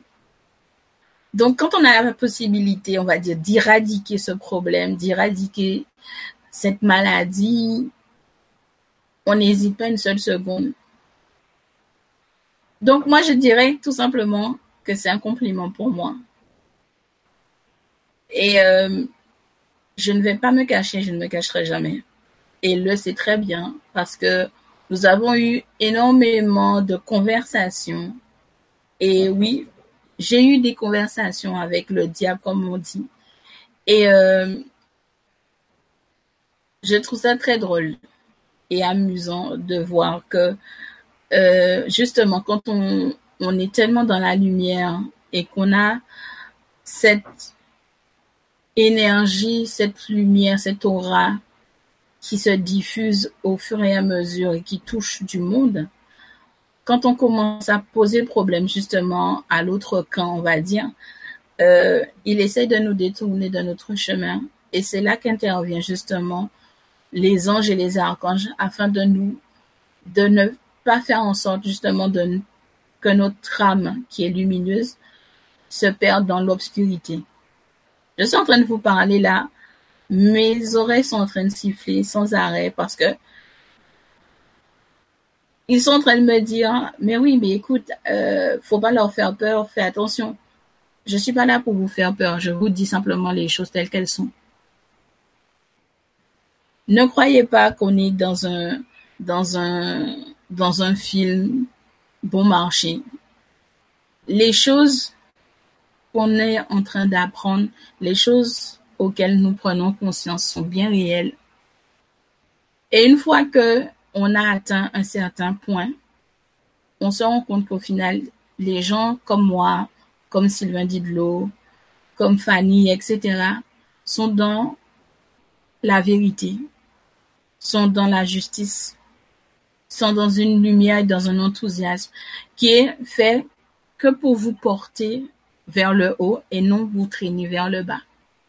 Donc, je vous dis, ne prêtez pas attention à ces champs de choses. Ne prêtez pas attention à ce type de personnes justement parce qu'ils provoquent justement pour créer une, émotion qui n'est pas bon pour vous et qui va rester ancrée dans votre ADN et qui va se coller à votre aura. Prenez que ce qui est bon et tout ce qui vous fait plaisir et qui vous rend heureux. Point barre. Alors, continuons.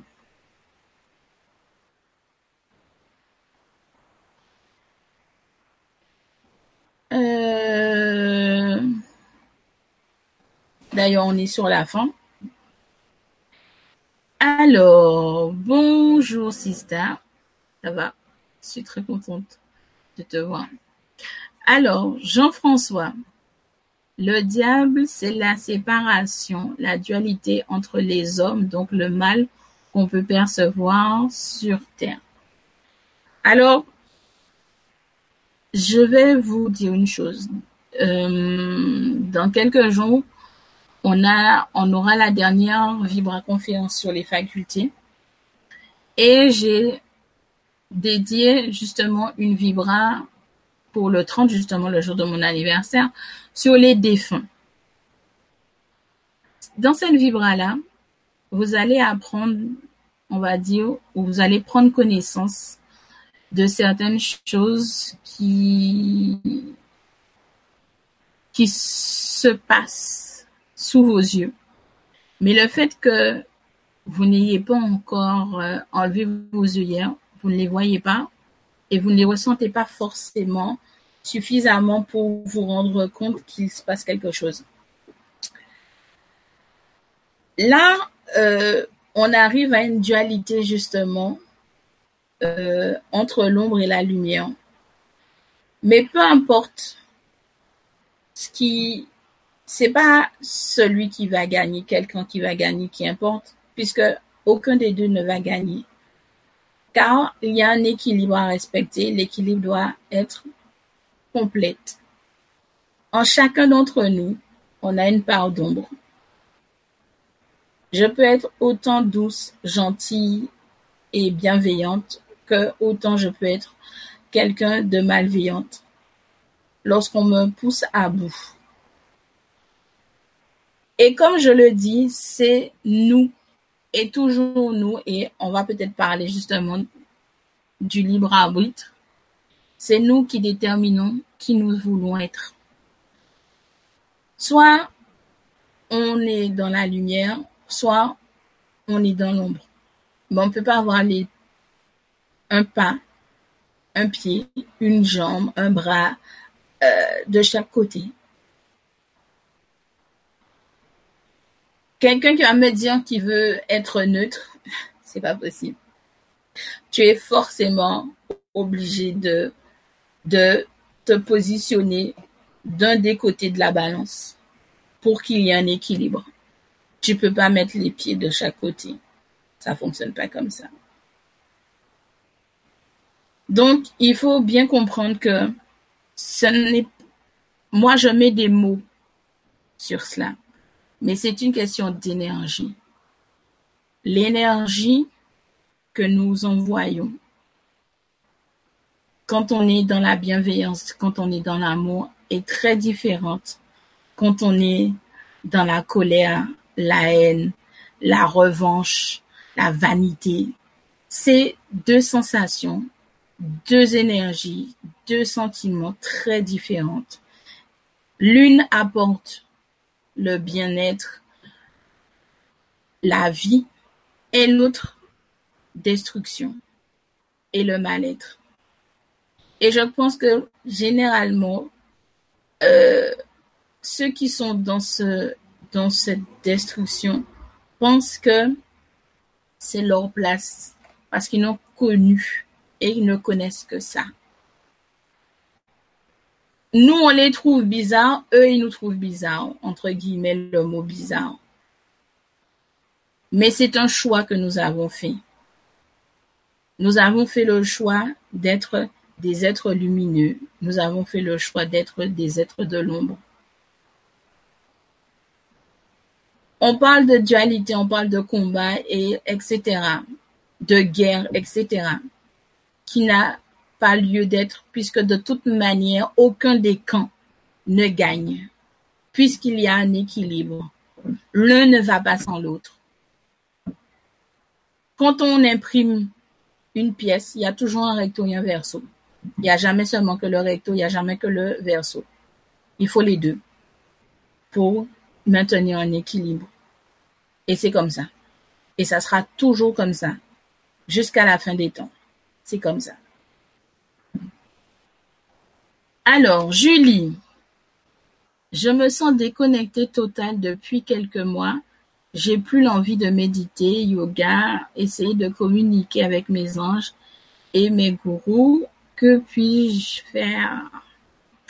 Alors, la déconnexion, est-ce qu'elle est due euh, au manque d'énergie, à la fatigue, au désespoir?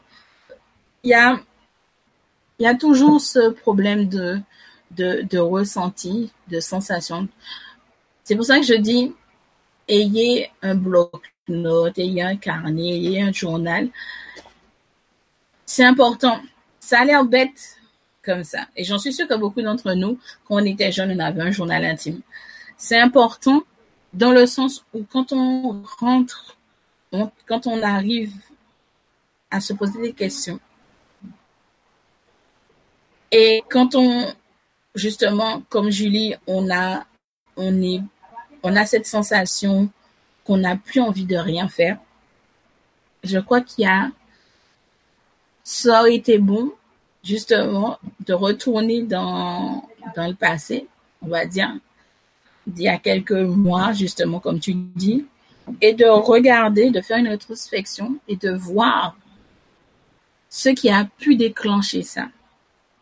Parce que rien ne se fait au hasard. Si aujourd'hui, tu, tu te sens déconnecté et tout, c'est qu'il y a un problème d'enracinement. Tu n'es plus enraciné.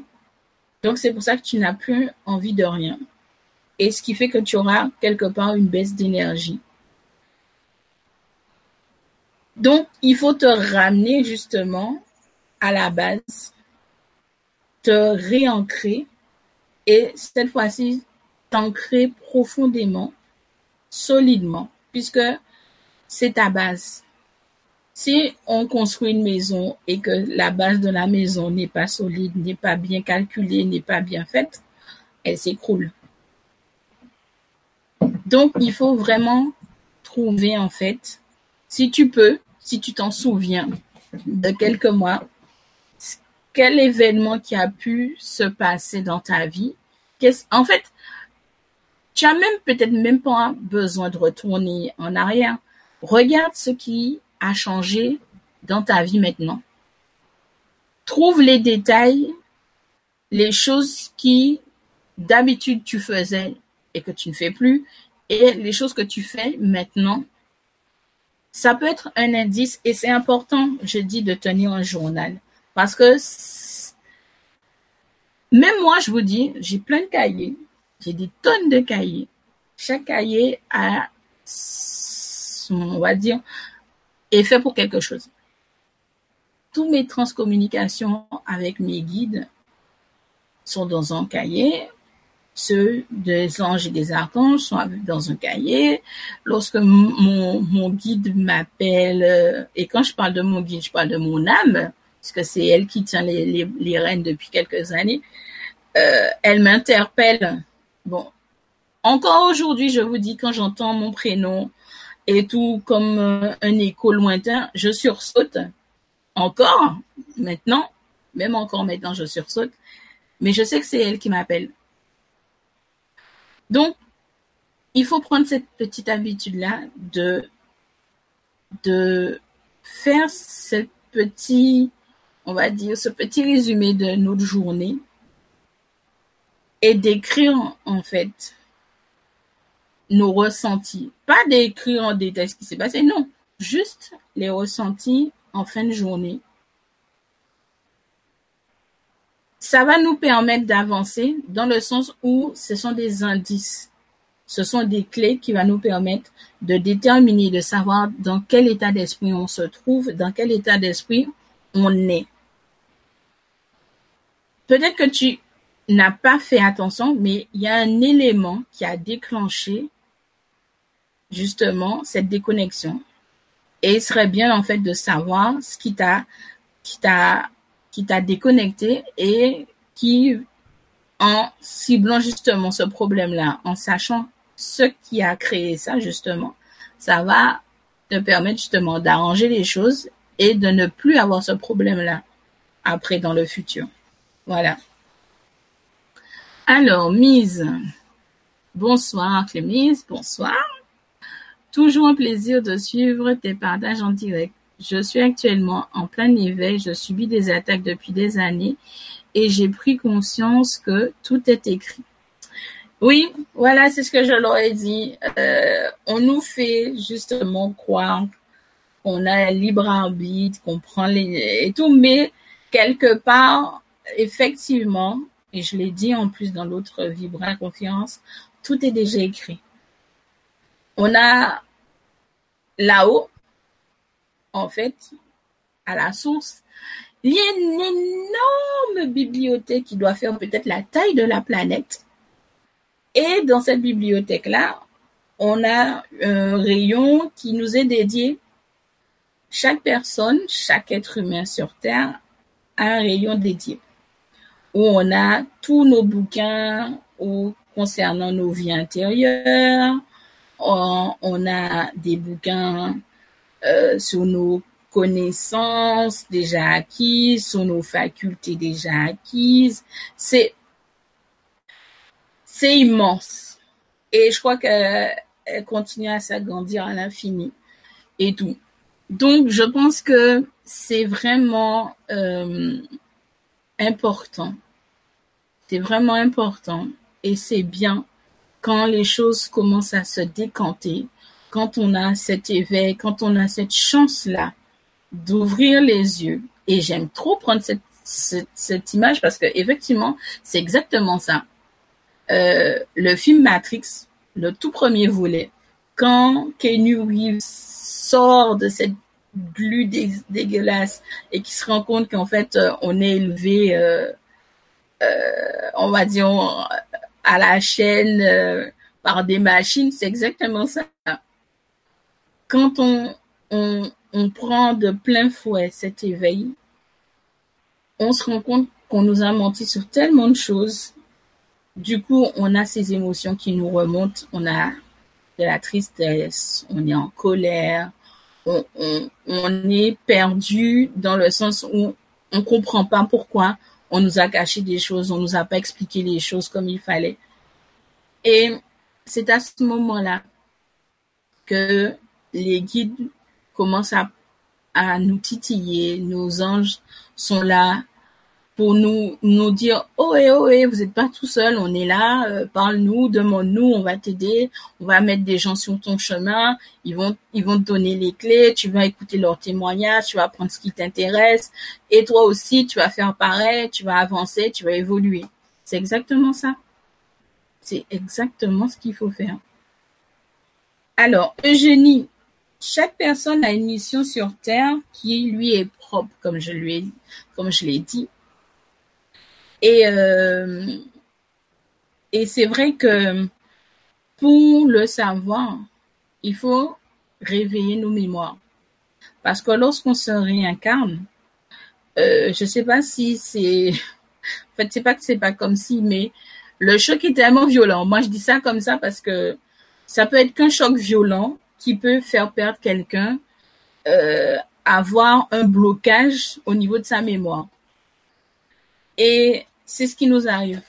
On vient avec une mission, une tâche bien précise, mais lors de notre naissance, pouf, on ne rappelle plus rien. On sent bien au fur et à mesure que l'on grandit qu'il y a un truc qui va pas. Il y a quelque chose qui nous, qui nous titille. On sait bien qu'il y a un truc, mais on ne sait pas quoi.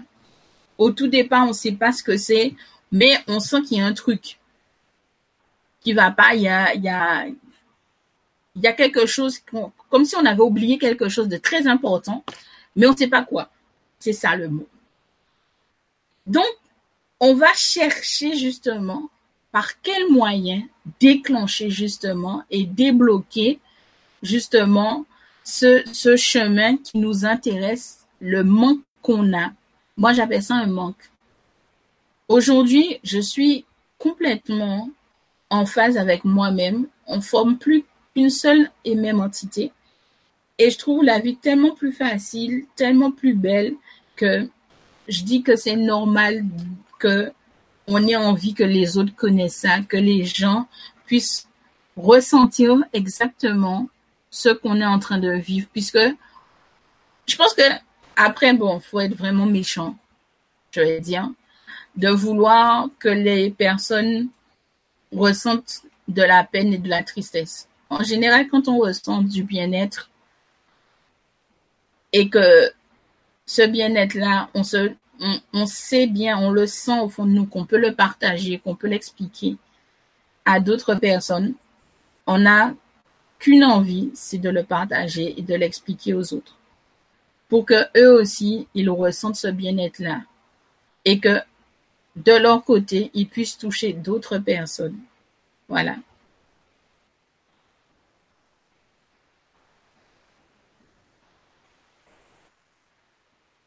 Alors, Clumis, tu as parlé lors d'une précédente vibra d'une technique de méditation avec une goutte d'eau. Alors, la goutte d'eau, c'est la première chose que j'avais faite, que j'avais essayé de faire. En fait, euh, vous prenez une goutte d'eau avec votre index et vous faites en sorte qu'elle puisse couler sur votre canal, en fait, qui mène sur votre troisième œil et vous vous couchez, vous vous allongez, en tout cas vous vous mettez de façon à ce que vous soyez à l'aise et vous vous laissez emporter. Moi, je dis à ma fille, qui, qui, j'apprends certaines choses petit à petit, j'apprends à ma fille à imaginer, à projeter des images et des sons au niveau de sa tête afin qu'elle soit apaisée et dans cette méditation-là, c'est le même principe. Une fois qu'on a cette goutte d'eau, elle va nous rafraîchir. Et en plus de ça, ça va nous permettre vraiment de nous détendre au point où on aura l'impression vraiment, comme une méditation profonde, de s'enfoncer dans le sol où on a le corps qui se raidit, qui s'engourdit carrément. Et de là, notre, notre âme va se projeter à l'extérieur. Justement, on va se voir allongé par terre. Ça va faire étrange. Les sensations seront vraiment particulières. Mais une fois qu'on a maîtrisé ça, ça, ça va tout seul. Tout simplement. Donc, voilà pour euh, la vibra concernant les anges. Il est 13h47, on a parlé plus de 3 heures, je crois bien.